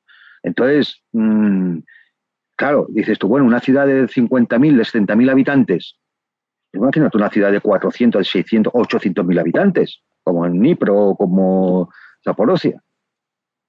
Es que es, es decir, por eso digo que, que esa es una de las posibles salidas que puede tener en un momento determinado el cierto ucraniano en el momento que colapse y que es decir, vale, la guerra la tenemos perdida, ¿qué nos queda? O rendirse o atrincherarme en las ciudades y que, sea lo que Dios quiera. ¿Habéis un día, no sé, aparece, yo qué sé, pasa algo? Entonces, bueno, pues yo creo que no. Yo, ¿Hay distorsiones? A ver, distorsiones los hay siempre en toda operación militar. Esto que dice, no, es que Wagner pide más municiones. Claro, seguro que pedirá más municiones, estará quedándose sin municiones. Vamos, no tengo la menor duda. Y muchas veces se producen distorsiones en la, en la vía logística porque eh, a lo mejor tú has consumido más rápido que la velocidad a la que viene eh, la intendencia, el municionamiento. Y a lo mejor pues, va a tardar dos días más en llegar. Porque claro, las fábricas tardan, tienen su tiempo fabricando los obuses, tienen fabricando los explosivos, fabricando todos los sistemas de armas. Entonces, como tú gastes, es decir, como tú no administres bien los recursos, al final vas gastando más rápido lo que vas recibiendo, que es uno de los problemas que tiene ahora el ejército ucraniano y que ha reconocido la OTAN, que no hay capacidad de suministrar suficiente munición para la que se necesita. Y eso es un problemón, porque en algunos sitios ya se ha notado que la artillería ucraniana ya no tiene la capacidad de respuesta en el, en duelo de contrabatería que tenía hace unos meses es que no tiene munición. Es que se han quejado comandantes ucranianos en la, zona de que no les llega la munición, no les llega combustible, no les llega, claro, todo esto, esto sí que es grave. Entonces, es normal que en una operación eh, militar de cierta envergadura, pues te, pueda ocurrir en un momento determinado una distorsión de uno, dos, tres días que me falta la munición, que no me llega, y me hace falta. Posiblemente porque ha gastado más de la cuenta. No que no esté justificado, que lo hubiera gastado, a lo mejor estaba justificado, pero porque ha gastado más de la cuenta. Entonces, bueno, yo creo que no, eso es normal en toda operación militar. Habría que, si, si pudiéramos hacer a las conversaciones entre comandantes de un lado y otro, eh, en la guerra, ya veríamos lo que escucharíamos. Habría de, insultos para arriba, todo lo que queráis. Es normal.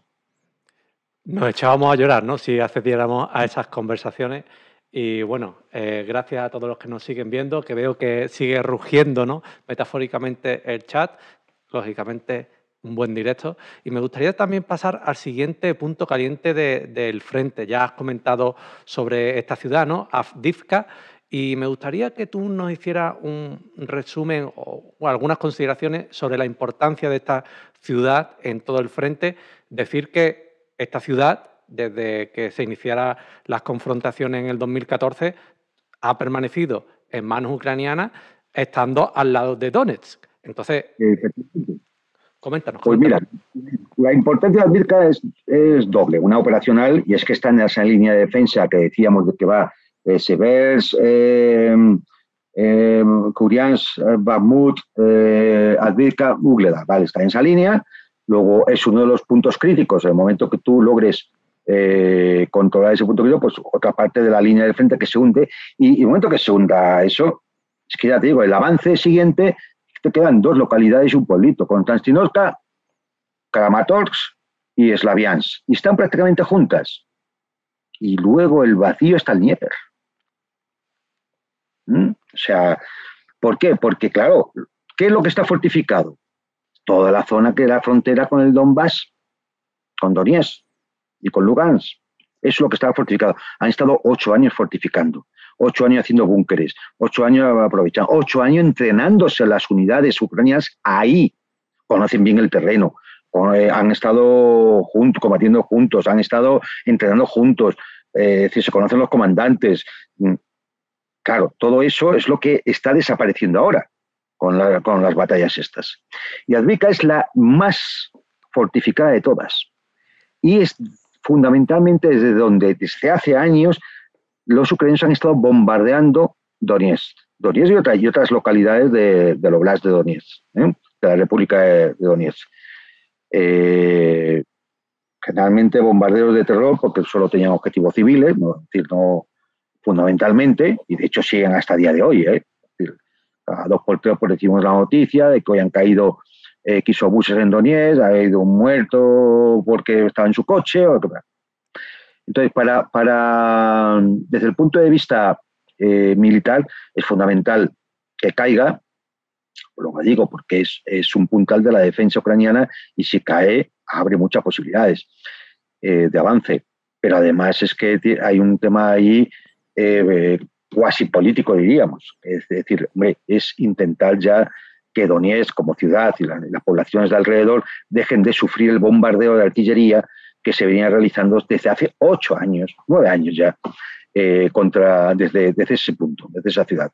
Entonces, bueno, pues de, así, a, de forma muy sorda, sin grandes mmm, noticiarios ni nada, la realidad es que las tropas rusas empezaron a asaltar la ciudad y prácticamente están en un cerco. Prácticamente solo les queda una carretera de salida. Lo que llaman siempre la línea de vida, ¿no? Como en Bamut es queda una cartera de salida. Mm, ¿Qué se va a hacer? Yo creo que poco a poco irán asaltándola, como en Bakhmut. ¿eh? No sé quién, qué unidades se determinarán para ello, pero antes de eso yo creo que van a intentar cerrarla completamente. Buscar un cerco, como en Mariupol. Pero es que estamos en, mirar, es decir, estas dos ciudades que citamos, más Ugledar, es que son tres puntos, que como eso caiga en manos rusas, mmm, ya va a ser, tiene muy mala solución, por lo menos todo el frente al este del Dnieper. Tiene muy mala solución.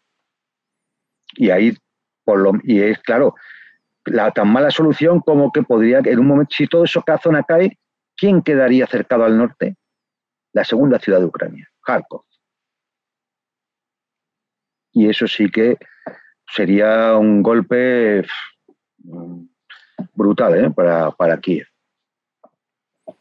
Y además es uno de los objetivos de la guerra, porque otra de las regiones prorrusas que siempre que se proclamó en el 2014 era la República Popular de Kharkov, que no se pudo hacer referéndum porque empezaron los combates y demás, y al final eso quedó en, manos ucranianas pero en Kharkov hubo eh, luchas importantes dentro de la ciudad entre, sectores, entre los sectores prorrusos y los sectores ucranianos. Fueron batallones para allá de nacionalistas, es decir, que aquello estuvo muy, muy caliente.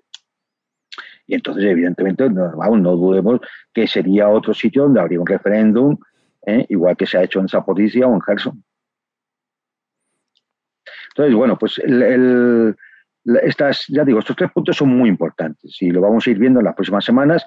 Ahora viene lo que digo, la Rasputitsa, y esto hará que todo seguramente vaya mucho más lento hasta mediados últimos de abril y luego veremos, porque todo ya sí será primavera de verdad, es decir, ya los campos no estarán embarrados, las carreteras están despejadas, no habrá nieve, puede haber lluvias ¿eh? y toda de mantenerse, pero la, historia ¿eh? nos dice, y por eso lo llaman así, que eso ha intervenido, ha sido siempre estas semanas las que han sido siempre terribles para las operaciones eh, con Napoleón y con los polacos anteriormente y con Hitler. En esa zona han sido siempre terribles por, por el, sobre todo el barro, el, el deshielo. Bueno, pues la historia nunca miente, ¿no? Ahí está esos referentes. Y permíteme también que, al hilo de, lo que comenta, mm, te planteé si eh, Kharkov, el Oblast entero, puede ser un objetivo mm, ruso a, conquistar, ¿no? Yo la verdad es que lo tenía un poco olvidado después de aquella retirada, pero... Sí, no, vamos a ver. Aquí, el, el, objetivo, los objetivos estratégicos hay que entender siempre que en los objetivos estratégicos, a ver, mm, con el paso de las operaciones, del tiempo y demás, pueden ir cambiando, ¿vale? Pero igual que Odessa, Kharkov es un punto, es un objetivo estratégico. No así Kiev, ¿eh? Kiev podría a lo mejor en un momento determinado dejarse. Depende de lo que, de cómo transcurran las cosas y cuál pueda ser el futuro de Ucrania. Pero Odessa es una ciudad rusa, ¿eh? igual que Mykolaiv y Gerson, y Kharkov es una ciudad rusa. Y entonces la intención, efectivamente, yo creo que sin duda alguna será eh, recuperar Kharkov. Y recuperar Odessa. Otra cosa es que, bueno, pues como transcurran y a lo mejor, pues oye, si no alcanzas todos los objetivos estratégicos, a lo mejor sean por contento con un 60% de los objetivos. ¿Mm? Es decir, eh, bueno, eso, claro, la política luego también aquí influye y, la situación internacional y la, situación económica y todo. Entonces, bueno, pues luego tienes que ir calibrando esos objetivos. Pero sin duda, es decir, mm, entre las intenciones cuando ellos hablan de la devolución de los territorios rusos, ¿eh? la recuperación de los territorios rusos y que la gente decida y demás, están hablando de esa también y de Kharkov también. Va a cargar esa por sí. Bueno, pues veremos finalmente si Rusia consigue bueno, lograr esos objetivos políticos. Hay que tener en cuenta que hay objetivos estratégicos que están por encima de eso. ¿eh? Por ejemplo, si mañana hubiera un, comienzo de unas negociaciones de paz donde la OTAN se sentara a discutir un tratado de seguridad europea ¿eh? integral que garantizara la seguridad nacional de Rusia y la situación especial de Ucrania, pues a lo mejor eh, Kharkov quedaba en zona ucraniana. Es decir, porque al final lo que uno pretende conseguir siempre es el objetivo estratégico máximo. Y el objetivo estratégico máximo no era ocupar Kiev ni echar a Zelensky, que aquí, claro, si escuchas a ciertos analistas de la prensa y de las televisiones, eh, pues se te caen a los pies. El objetivo eh, estratégico máximo era un tratado de seguridad integral para Europa que garantizara la seguridad nacional de Rusia. ¿Eh? Documento enviado tanto a la OTAN como a Washington en noviembre y diciembre de 2021. Y la respuesta negativa de estos es lo que eh, produjo aquello que dijo Lavrov de si no, habrá que buscar eh, soluciones técnico-militares. ¿Os acordáis? ¿Mm? Eso es lo que llevó a la guerra. Pero el objetivo estratégico máximo es ese, porque es el que garantiza la seguridad nacional de Rusia. Luego ya entraríamos en discutir, oye, cuál va a ser el estatus de las minorías rusas en Ucrania. Eh, por supuesto, Crimea es tierra rusa, tierra rusa, eso, es impepinable, no, eso no se va a negociar. Y, luego, pues efectivamente, puedes intentar decir, bueno, pues, ¿y si en esas dos regiones, Zaporizhia y Kherson, hubiera un nuevo referéndum eh, bajo control internacional? Igual eso es negociable. Si hay cosas que son negociables, sobre todo si consigues el objetivo estratégico máximo. Porque a partir de ahí todo lo demás, mira, al igual se puede negociar. Pero para eso es la OTAN y Estados Unidos los que se tienen que sentar a decir cómo quieren que sea la seguridad colectiva de Europa en, los próximos años. No lo quisieron entonces, se ha llegado a la guerra y siguen sin quererlo. Ese es el problema. Entonces, como ya ha advertido Rusia, pues cuanto más se arme y más se acerque a la OTAN, más intención tengo yo de llegar para garantizar mi seguridad allí, hacia el oeste. Bueno, yo lo que te comentaría también es que no sé hasta qué punto mm, ese tratado de seguridad mutuo, podemos decir, es viable, no porque no se pueda firmar, que seguramente se podrá firmar, ratificar, etcétera, etcétera, pero hasta qué punto los dos contendientes se fiarán de la palabra o de la firma, en este caso, del otro, porque ya hemos visto como los tratados parece que es al revés, ¿no? Están para incumplirse, ¿no? Claro, claro, claro, pero primero, los dos contendientes tenemos que meternos en la cabeza. Los dos contendientes es Rusia y la OTAN. No es Ucrania.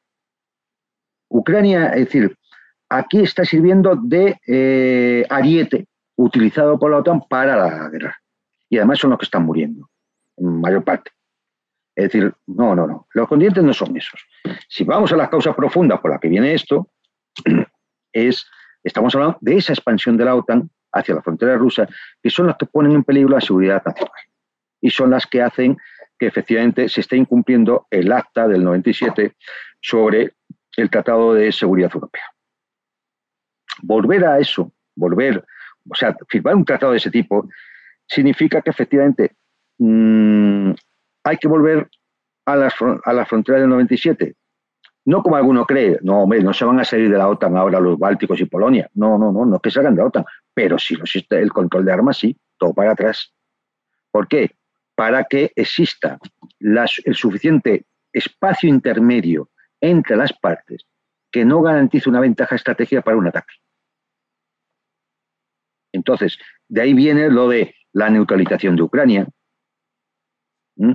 en Ucrania no debe haber ni armas nucleares, ni laboratorios bacteriológicos, ni fábrica de armas químicas, ni sistema de armas de, que puedan convertirse rápidamente en armas estratégicas, no de haber bombardeos estratégicos.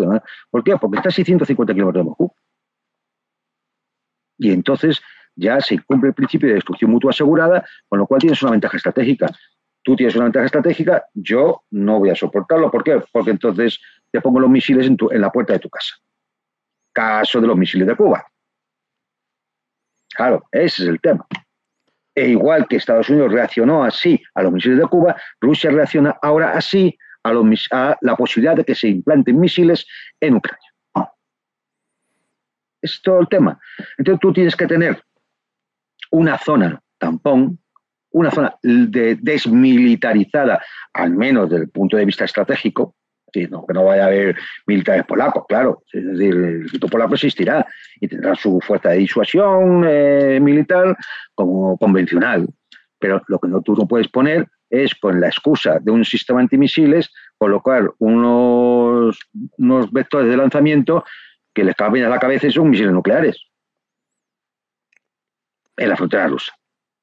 Porque entonces yo te la pongo en la frontera de México. Claro, a ese entendimiento es al que hay que llegar.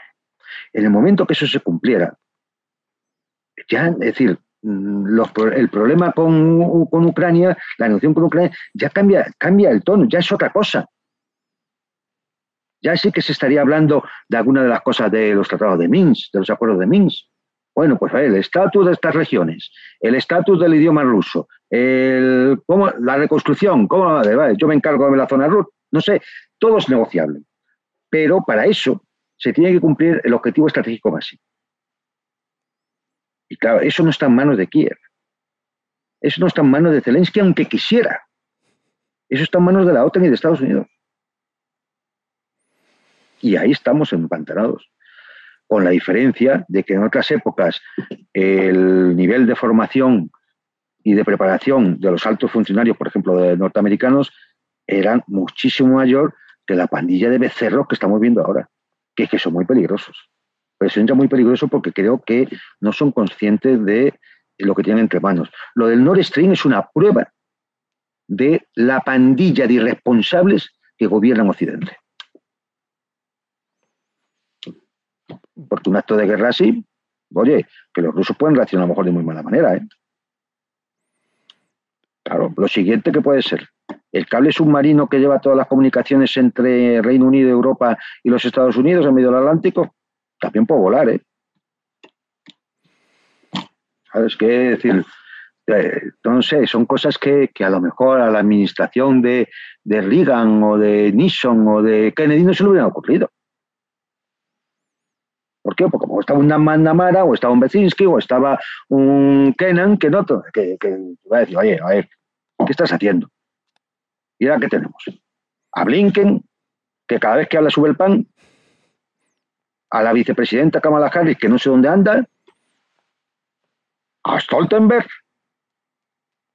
ya de los presidentes europeos no hablo, ¿eh? cada, uno, cada, uno, ponga calificativo. Entonces, que es, así. Entonces, yo creo que todo dependerá efectivamente de, la, de cómo vayan consiguiéndose determinados objetivos. Entonces, el hecho de que una parte o no eh, rusa, eh, prorrusa en Ucrania vaya a quedar o no vaya a quedar, Kharkov, Odessa, dependerá de esas otras cosas. Y esas otras cosas es que no están en manos de Zelensky ni de Kiev. Esto es lo terrible. No depende de ellos. Si no, si no son ni de la otra. No son miembros de la Unión Europea. Son unos parias. Entonces es... Unos títeres, pero a mí eh, añadiría que siempre muchos analistas lo comentáis, ¿no? que al igual que Rusia no ha permitido que en Ucrania haya, bueno, haya tendencia a que se instalen armas nucleares, Estados Unidos tampoco permitió que en Cuba se instalaran armas nucleares de la extinta Unión Soviética. Cuando se hace esa comparación, eh, para mí el caso ucraniano y el caso ruso mm, es más grave. ¿Por qué? Porque eh, tenemos el antecedente de que el único país que ha usado armas nucleares es Estados Unidos. Entonces, la Unión Soviética, cuando mandó los barcos a Cuba, no había usado nunca, ni, hasta la fecha ha usado Rusia tampoco, armas nucleares. Pero es que, que a nadie se le eh, pase, que nadie lo dude, que Estados Unidos podría usarla porque ya la ha usado. Que no es una cosa que mm, es el antecedente. Es como el pirómano que ya sabes que ha quemado un bosque y que tiene una cerilla. No, mira, dos cosas. Eh, Estados Unidos ha usado y Estados Unidos pidió usarlas en Corea. Al final, no, Truman no cedió y no utilizaron. Pero, es decir, tanto el Pentágono como el general MacArthur, que estaba allí, pidieron usar las armas nucleares en Corea fundamentalmente contra China. Es decir, que es que no es simplemente que se utilizó una vez, es que han tenido intención de utilizarla más de una vez. Luego hay otra cosa. Efectivamente, hay un punto en el tema de la crisis de los misiles de Cuba que se suele soslayar. Entre otras cosas, porque esto se supo en Occidente, se supo después. Cuando la Unión Soviética decidió instalar misiles en Cuba, no era porque un día se levantó Khrushchev ¿eh? con dolor de cabeza ¿eh? y dijo, oh, voy a poner misiles en Cuba, ¿eh? como se levantó aquel día Putin y decidió invadir Ucrania. Es porque Estados Unidos había instalado misiles nucleares en Turquía, en la frontera sur de la Unión Soviética. Porque hay que entender que entonces Azerbaiyán, Armenia, Georgia, toda esa zona del Cáucaso, que es frontera con Turquía, era Unión Soviética. Entonces, era poner misiles nucleares en la frontera rusa. Entonces, es cuando Khrushchev eh, decide instalar los misiles atómicos en Cuba. Y cuando todo está a punto de saltar por los aires, ¿eh? y esto lo habréis visto, lo habréis, mucho lo habrá, hay hasta películas, ¿eh? es cuando Kennedy accede a retirar los misiles de Turquía si la Unión Soviética retira los misiles de Cuba. Y ese fue el pacto, el trato. Lo único que pidió Kennedy es que lo de Turquía se hiciera unos meses después para que no significara una derrota para los Estados Unidos. Y así ya sé que hay películas que dan la sensación de que Kennedy ganó la partida. Bueno, pues no, amigos míos. La partida la ganó Khrushchev tú me quitas los, misiles turcos en Turquía y porque si no yo te los planto en Cuba. Y al final sí, al final te quito los misiles de Cuba, pero tú me vas a, tú ya has pactado conmigo que me quitas los misiles de Turquía. Y así se hizo. Estados Unidos cumplió. Por eso digo que en un momento determinado no queda más remedio que pactar y cumplirán. Cumplirán al menos si son gente de palabra y si son gente con sesera. Que es, aquí es donde me cabe a mí la duda de si en las élites políticas norteamericanas ahora mismo hay gente con sesera. ¿eh? Yo leo cada cosa de alguna eh, gente que está allí, de analistas, que dicen que el nivel es muy lamentable, muy lamentable. Claro, viendo también en Europa, pues te lo crees, porque claro, lo que se ve aquí también es para, para temblar. Bueno, pues nos ha quedado más que claro ese análisis y bueno, eh, antes de pasar al siguiente bloque, que es la reunión Xi Jinping-Putin, que yo creo que también es un tema que hay que comentar sí o sí, pues bueno, a todas las personas que nos están viendo, agradecerles que sigan con nosotros después de todo lo que llevamos de directo, Bakhmut también, eh, bueno, pues comenta que Ucrania tiene varios hilos nucleares intactos de la antigua Unión Soviética, que ha visto además que lo ha visto además un youtuber ucraniano, que no es una invención. Bueno, sí la infraestructura que tiene Ucrania de la Unión Soviética es lo que le está permitiendo, bajo mi punto de vista, aguantar con esa ferocidad, ¿no? Si no sin esa infraestructura que aguantaba incluso, mm, o dicen que aguanta incluso bombas nucleares, ¿qué, le quedaría? Muchas de las factorías estaban preparadas para, aguantar eh, el impacto nuclear. De hecho, muchas veces eh, cuando se habla de que bombardean la central nuclear de Zaporizhia, hay que decir que el, temor general no es por, los reactores. Esos tienen protección mm, ante bombas nucleares tácticas. Se fabricaron así. El problema es los conductos de agua o de residuos y demás que pueden provocar una fuga de radiación. No, el problema no es tanto los reactores. Nadie va a lanzar una bomba antibúnker contra un reactor nuclear porque eso sería un crimen contra la humanidad. ¿eh? Bueno. Pero vamos, que se desvíe un proyectil, un obús de cañón, eso está preparado para, resistirlo. Y son centrales soviéticas, claro. Bueno, pues Juan Antonio, como siempre, certero en el análisis y de verdad, a mí vamos a dejar después un turno para preguntas, pero me gustaría seguir avanzando en la siguiente cuestión. Reunión Xi Jinping-Putin. Además, cómo se ha dado, ¿no? Que han sido una reunión de varios días, muestras de cariño muy afectuosas. ¿Qué podemos extraer de esta reunión? Coméntanos como analista cómo la has vivido, cómo la has visto. Somos todo oídos. A ver, eh, yo creo que esta es la noticia más importante que ha habido en los últimos, en las últimas semanas. Eh, más importante me refiero de las que hemos ido teniendo en profundidad es una noticia quizá de las más importantes de los últimos años. ¿Qué es lo que se ha visto claramente? Que frente a aquellos que decían que China no tenía postura clara, estaba aquí distante, se aleja, parece que se aleja de Rusia, no ha apoyado la, la operación eh, eh, rusa, eh, etcétera, etcétera la realidad. Es, y esto no es de ahora, esto es un proceso que viene ya de hace unos años.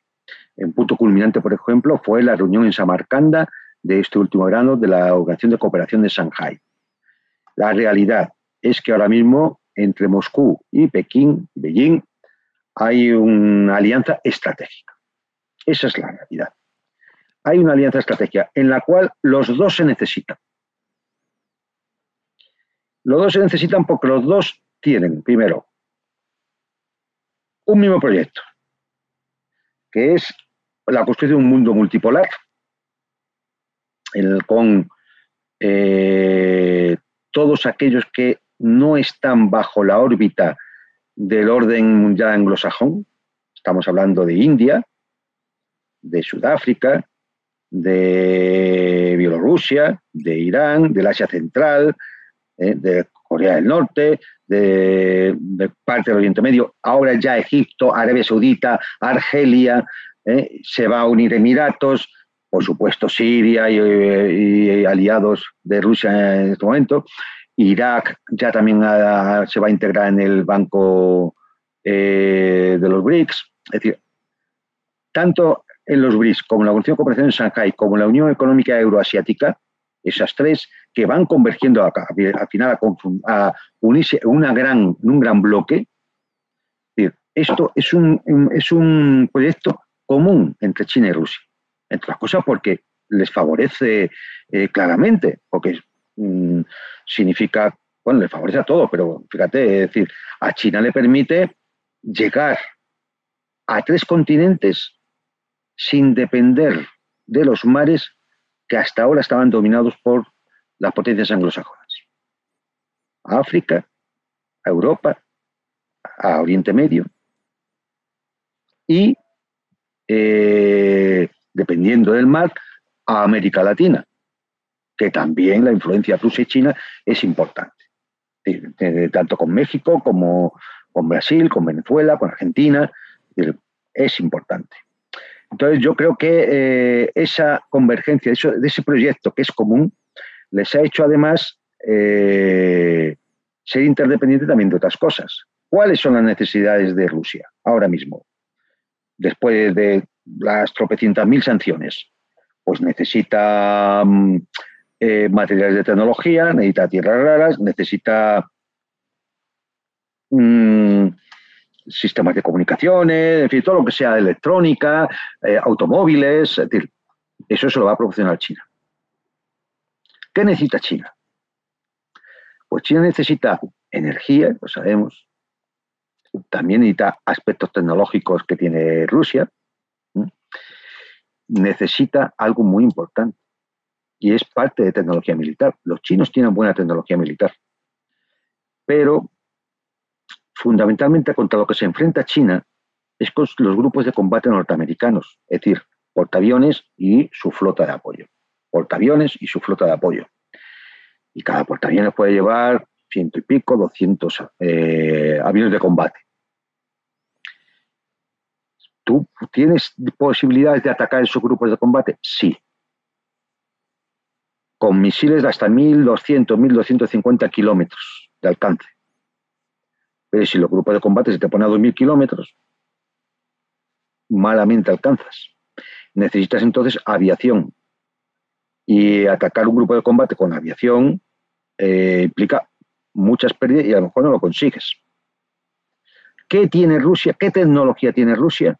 que permitiría a 2.000, 2.500 kilómetros pegarles un zarpazo a un portaaviones sin que lo pudieran interceptar. Los, aviones, los cohetes hipersónicos.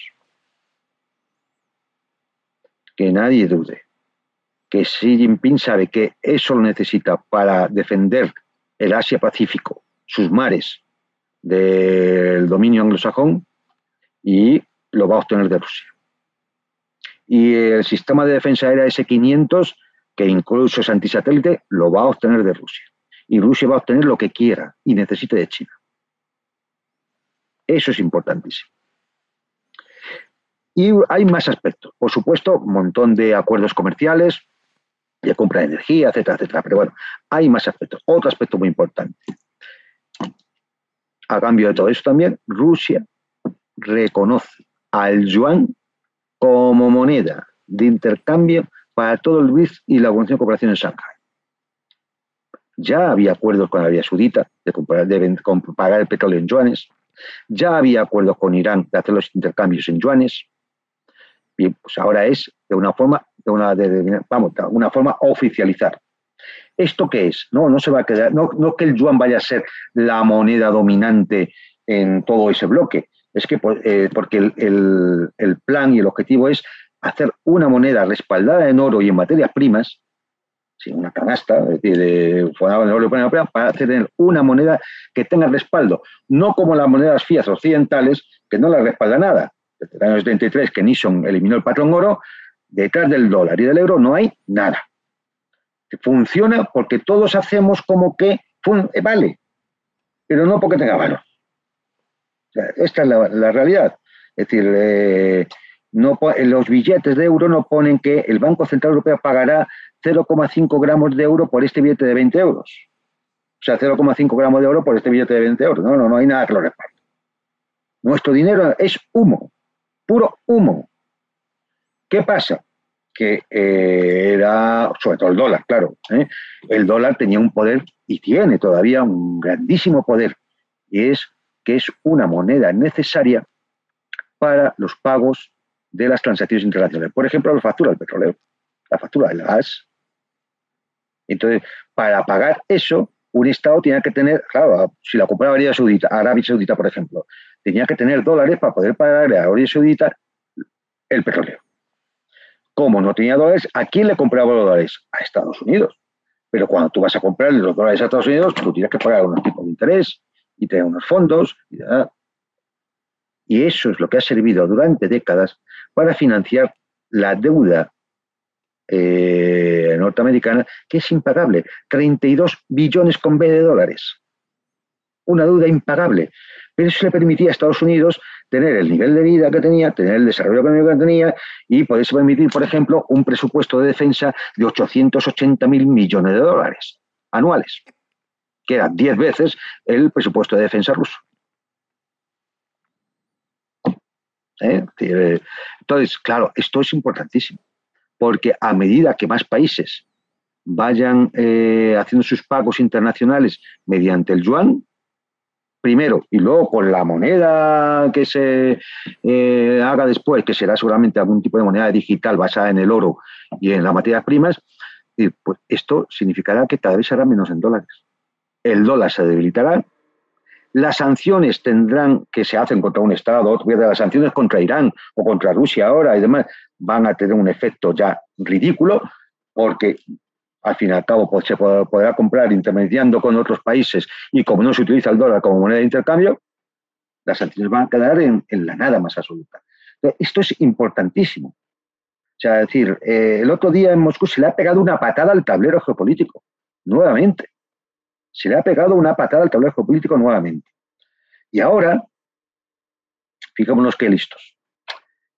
Aprovechando y con la excusa de que se, creo que es el 40 aniversario del restablecimiento de las relaciones diplomáticas entre China y España, Xi Jinping ha invitado a Pedro Sánchez, al presidente español, a que vaya a Pekín. ¿Mm? Esto que aquí se vende como, fíjate, qué importantes somos, ¿eh? que, que nos han invitado. Bueno, la realidad es que Xi Jinping iba a dar una vuelta por países de Europa salió de Moscú diciendo, no voy, pero sí voy a invitar a Pedro Sánchez, con la excusa esta, porque Pedro Sánchez va a ser el es, le toca a España la presidencia de la Unión Europea a partir de julio. Con lo cual, ¿qué va a hacer Xi Jinping? No venir a verle, que vaya Pedro Sánchez allí a verle. Que el emperador del centro está allí, en Beijing, no Madrid.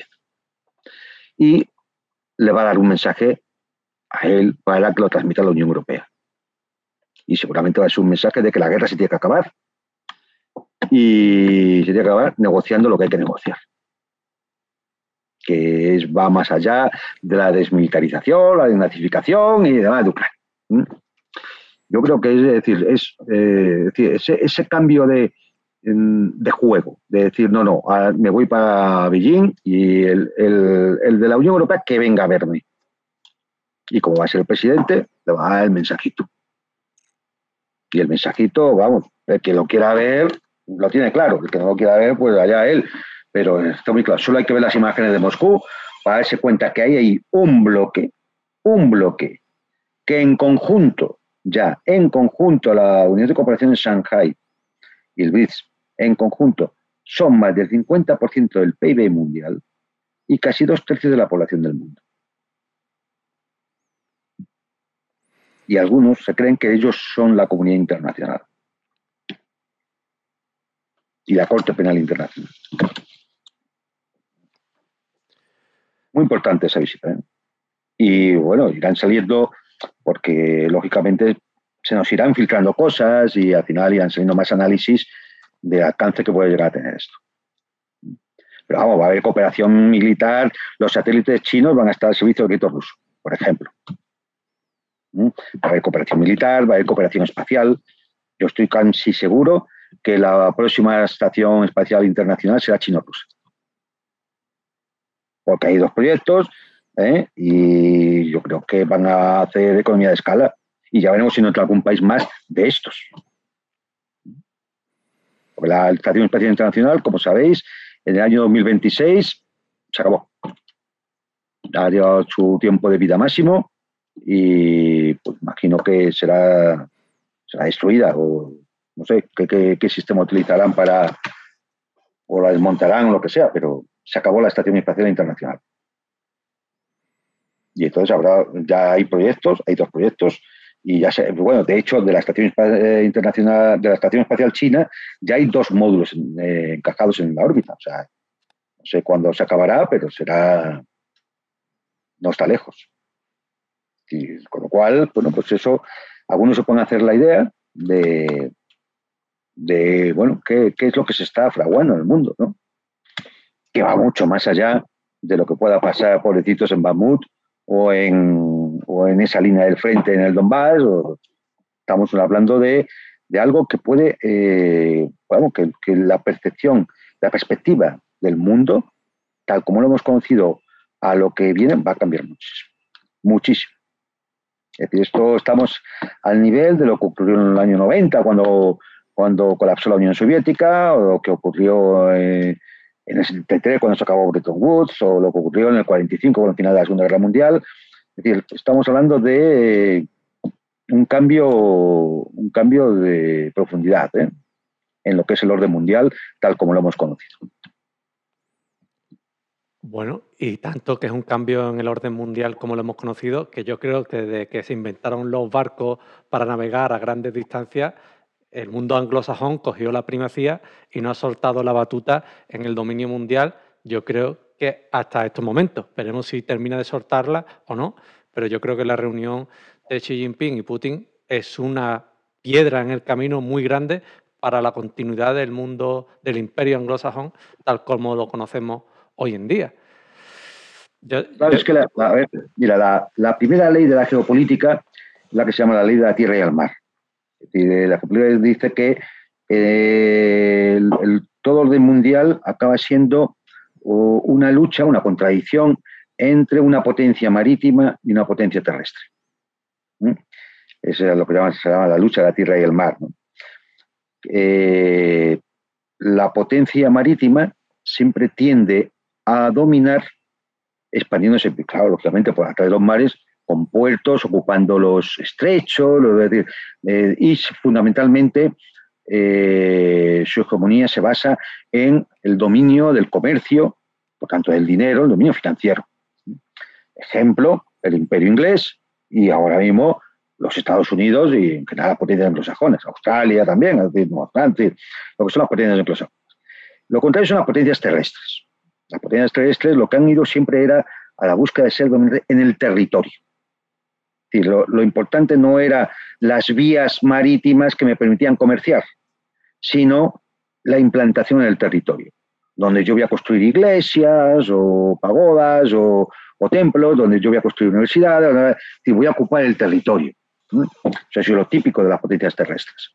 Bueno, pues lo que vemos ahora mismo es una lucha, de nuevo, eh, entre una potencia marítima una potencia marítima y unas potencias terrestres, China y, Rusia. Rusia es una potencia terrestre, vamos, de libro, ¿no? Pero China, alguno podría decir, eh, bueno, China tiene más, sí, España también, ¿no? Pero China ha sido siempre una potencia terrestre, hasta el absurdo. La mayor flota que ha habido en la historia fue una flota china, que no, como no le vieron la utilidad, la quemaron, la, la deshicieron. O sea, hasta ese punto el concepto de los chinos está la tierra, es decir, y su imperio del centro, ¿no? Es decir, centrados ahí en la tierra.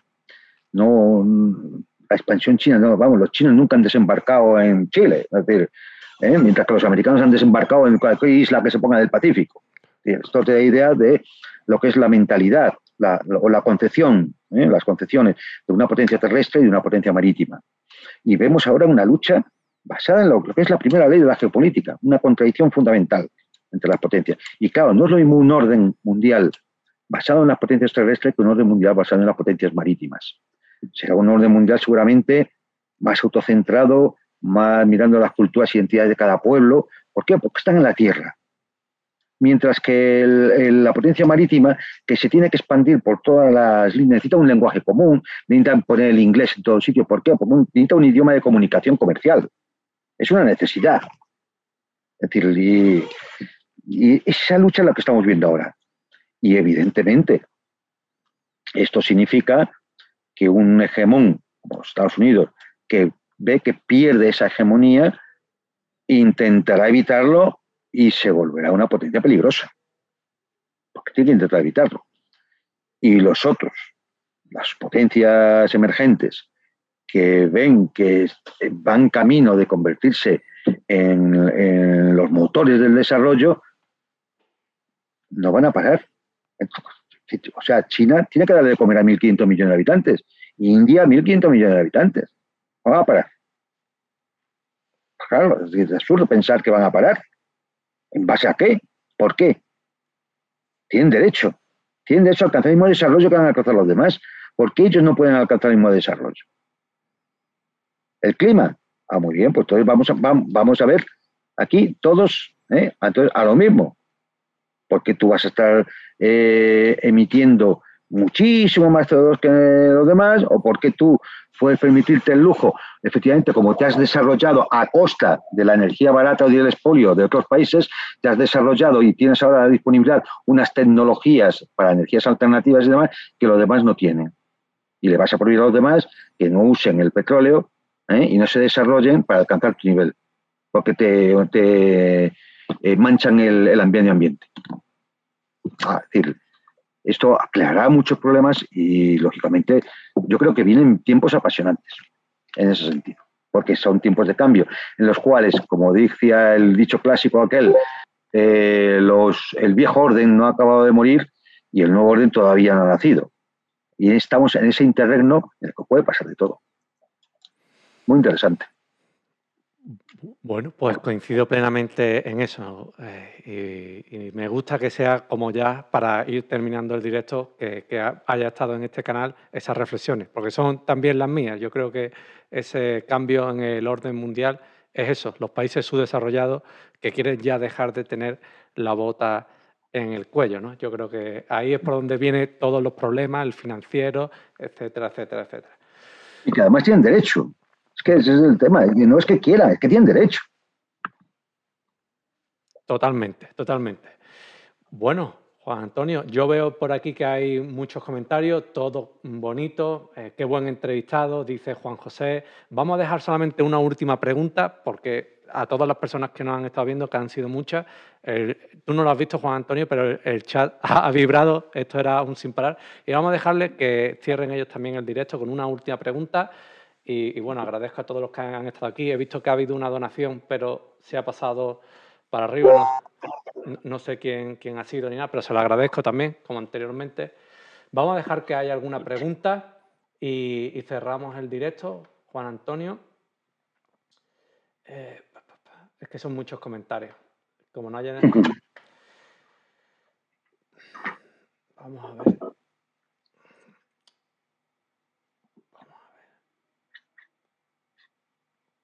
Bueno, si no, porque ahora, ahora cuando pregunta, bueno, es que una pregunta que ya, ¿cuántas tropas tiene realmente Rusia y Ucrania? Pregunta Leviatán. Bueno, mm, una pregunta que ya lo hemos abordado anteriormente, suficiente sobre la guerra. Aparte que, se refiere a la, posibilidad de tropas, eh, hombre, vamos a ver, una cosa es lo que tiene uno como en el ejército, lo que tiene movilizado, y otra cosa son las posibilidades de movilización, ¿no? En ese sentido, hay que decir, por ejemplo, que eh, los cálculos hechos, Rusia podría poder llegar a disponer hasta de 8 millones de soldados. En cambio, a Ucrania, ahora ya, después de toda la gente que se ha ido, que se fue antes de la guerra, ¿eh? o sea, Ucrania pasó de 40 millones a 25 antes de la guerra casi, ¿eh? es decir, con la, después de que se quitase, se fuera a Crimea y se fuera parte del Donbass, la gente que se fue a vivir a Rusia, la gente que se fue a trabajar a Europa, ya había sufrido un deterioro muy grande. Yo creo que no, no posiblemente, como no hay censo, muy difícil saberlo, pero sobre los 24 25 millones de personas es lo que tenía como población al comienzo de, las hostilidades. Posiblemente ahora mismo ya no pueda tirar de más de un millón, millón y medio de movilizables, total, ¿eh? movilizables total. Rusia podría alcanzar posiblemente los, entre los 8 y los 14 millones en función de las necesidades, sobre todo económicas.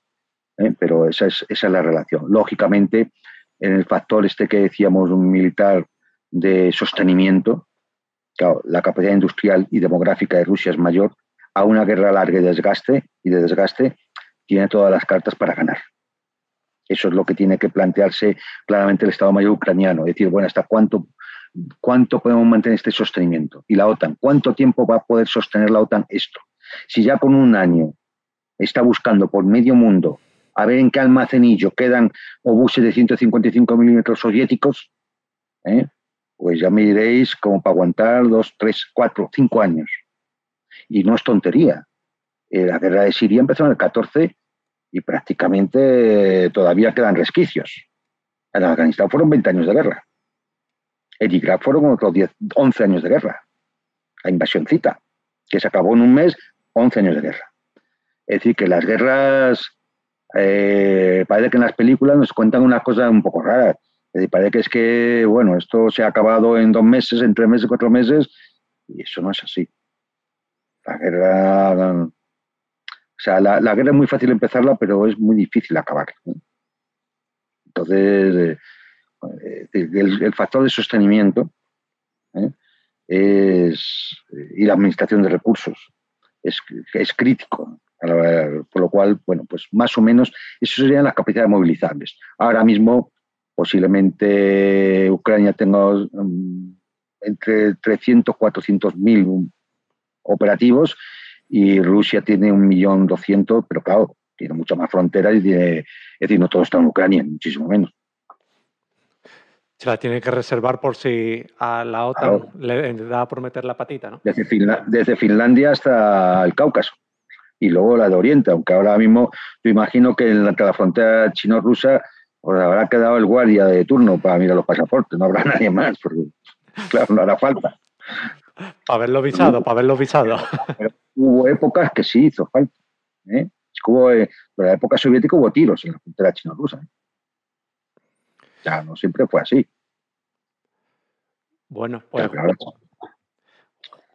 Juan Antonio, muchas gracias por el despliegue que has hecho hoy. si me permites un minuto, un minuto, porque hubo una pregunta que luego incluso me hicieron por privado, es decir, que yo dije una afirmación la vez pasada que dije, hombre, es que a una potencia nuclear no se la puede derrotar. Y algún oyente eh, inteligentemente me dice, hombre, sí, eh, fíjate, Afganistán, los, los talibanes han derrotado a los Estados Unidos, que es una potencia nuclear. Y es verdad, es verdad. Porque me faltó hacer una pequeñita especificación. La guerra puede ser limitada o existencial. Las guerras que ha llevado la OTAN, por ejemplo, en, en Irak o en Afganistán, o incluso en Ucrania, es una guerra limitada. Para los Estados Unidos no es una guerra existencial, no es en su territorio, no está en peligro la existencia de los Estados Unidos. En cambio, para Rusia sí es una guerra existencial, porque ellos ven que su seguridad nacional la que está en peligro. Bien, pues lo que quería decir es que a una potencia nuclear en una guerra existencial no se la puede vencer, porque antes de morir y de, y de desaparecer de la historia le da el botón. Es así de sencillo. Pues ninguna duda nos ha quedado con esas aclaraciones. Y Juan Antonio, de verdad, muchas gracias por venir, compañero. Si te quieres despedir con alguna consideración más, siéntete libre, pero yo, esta es mi última intervención y te agradezco a ti y a todos los compañeros.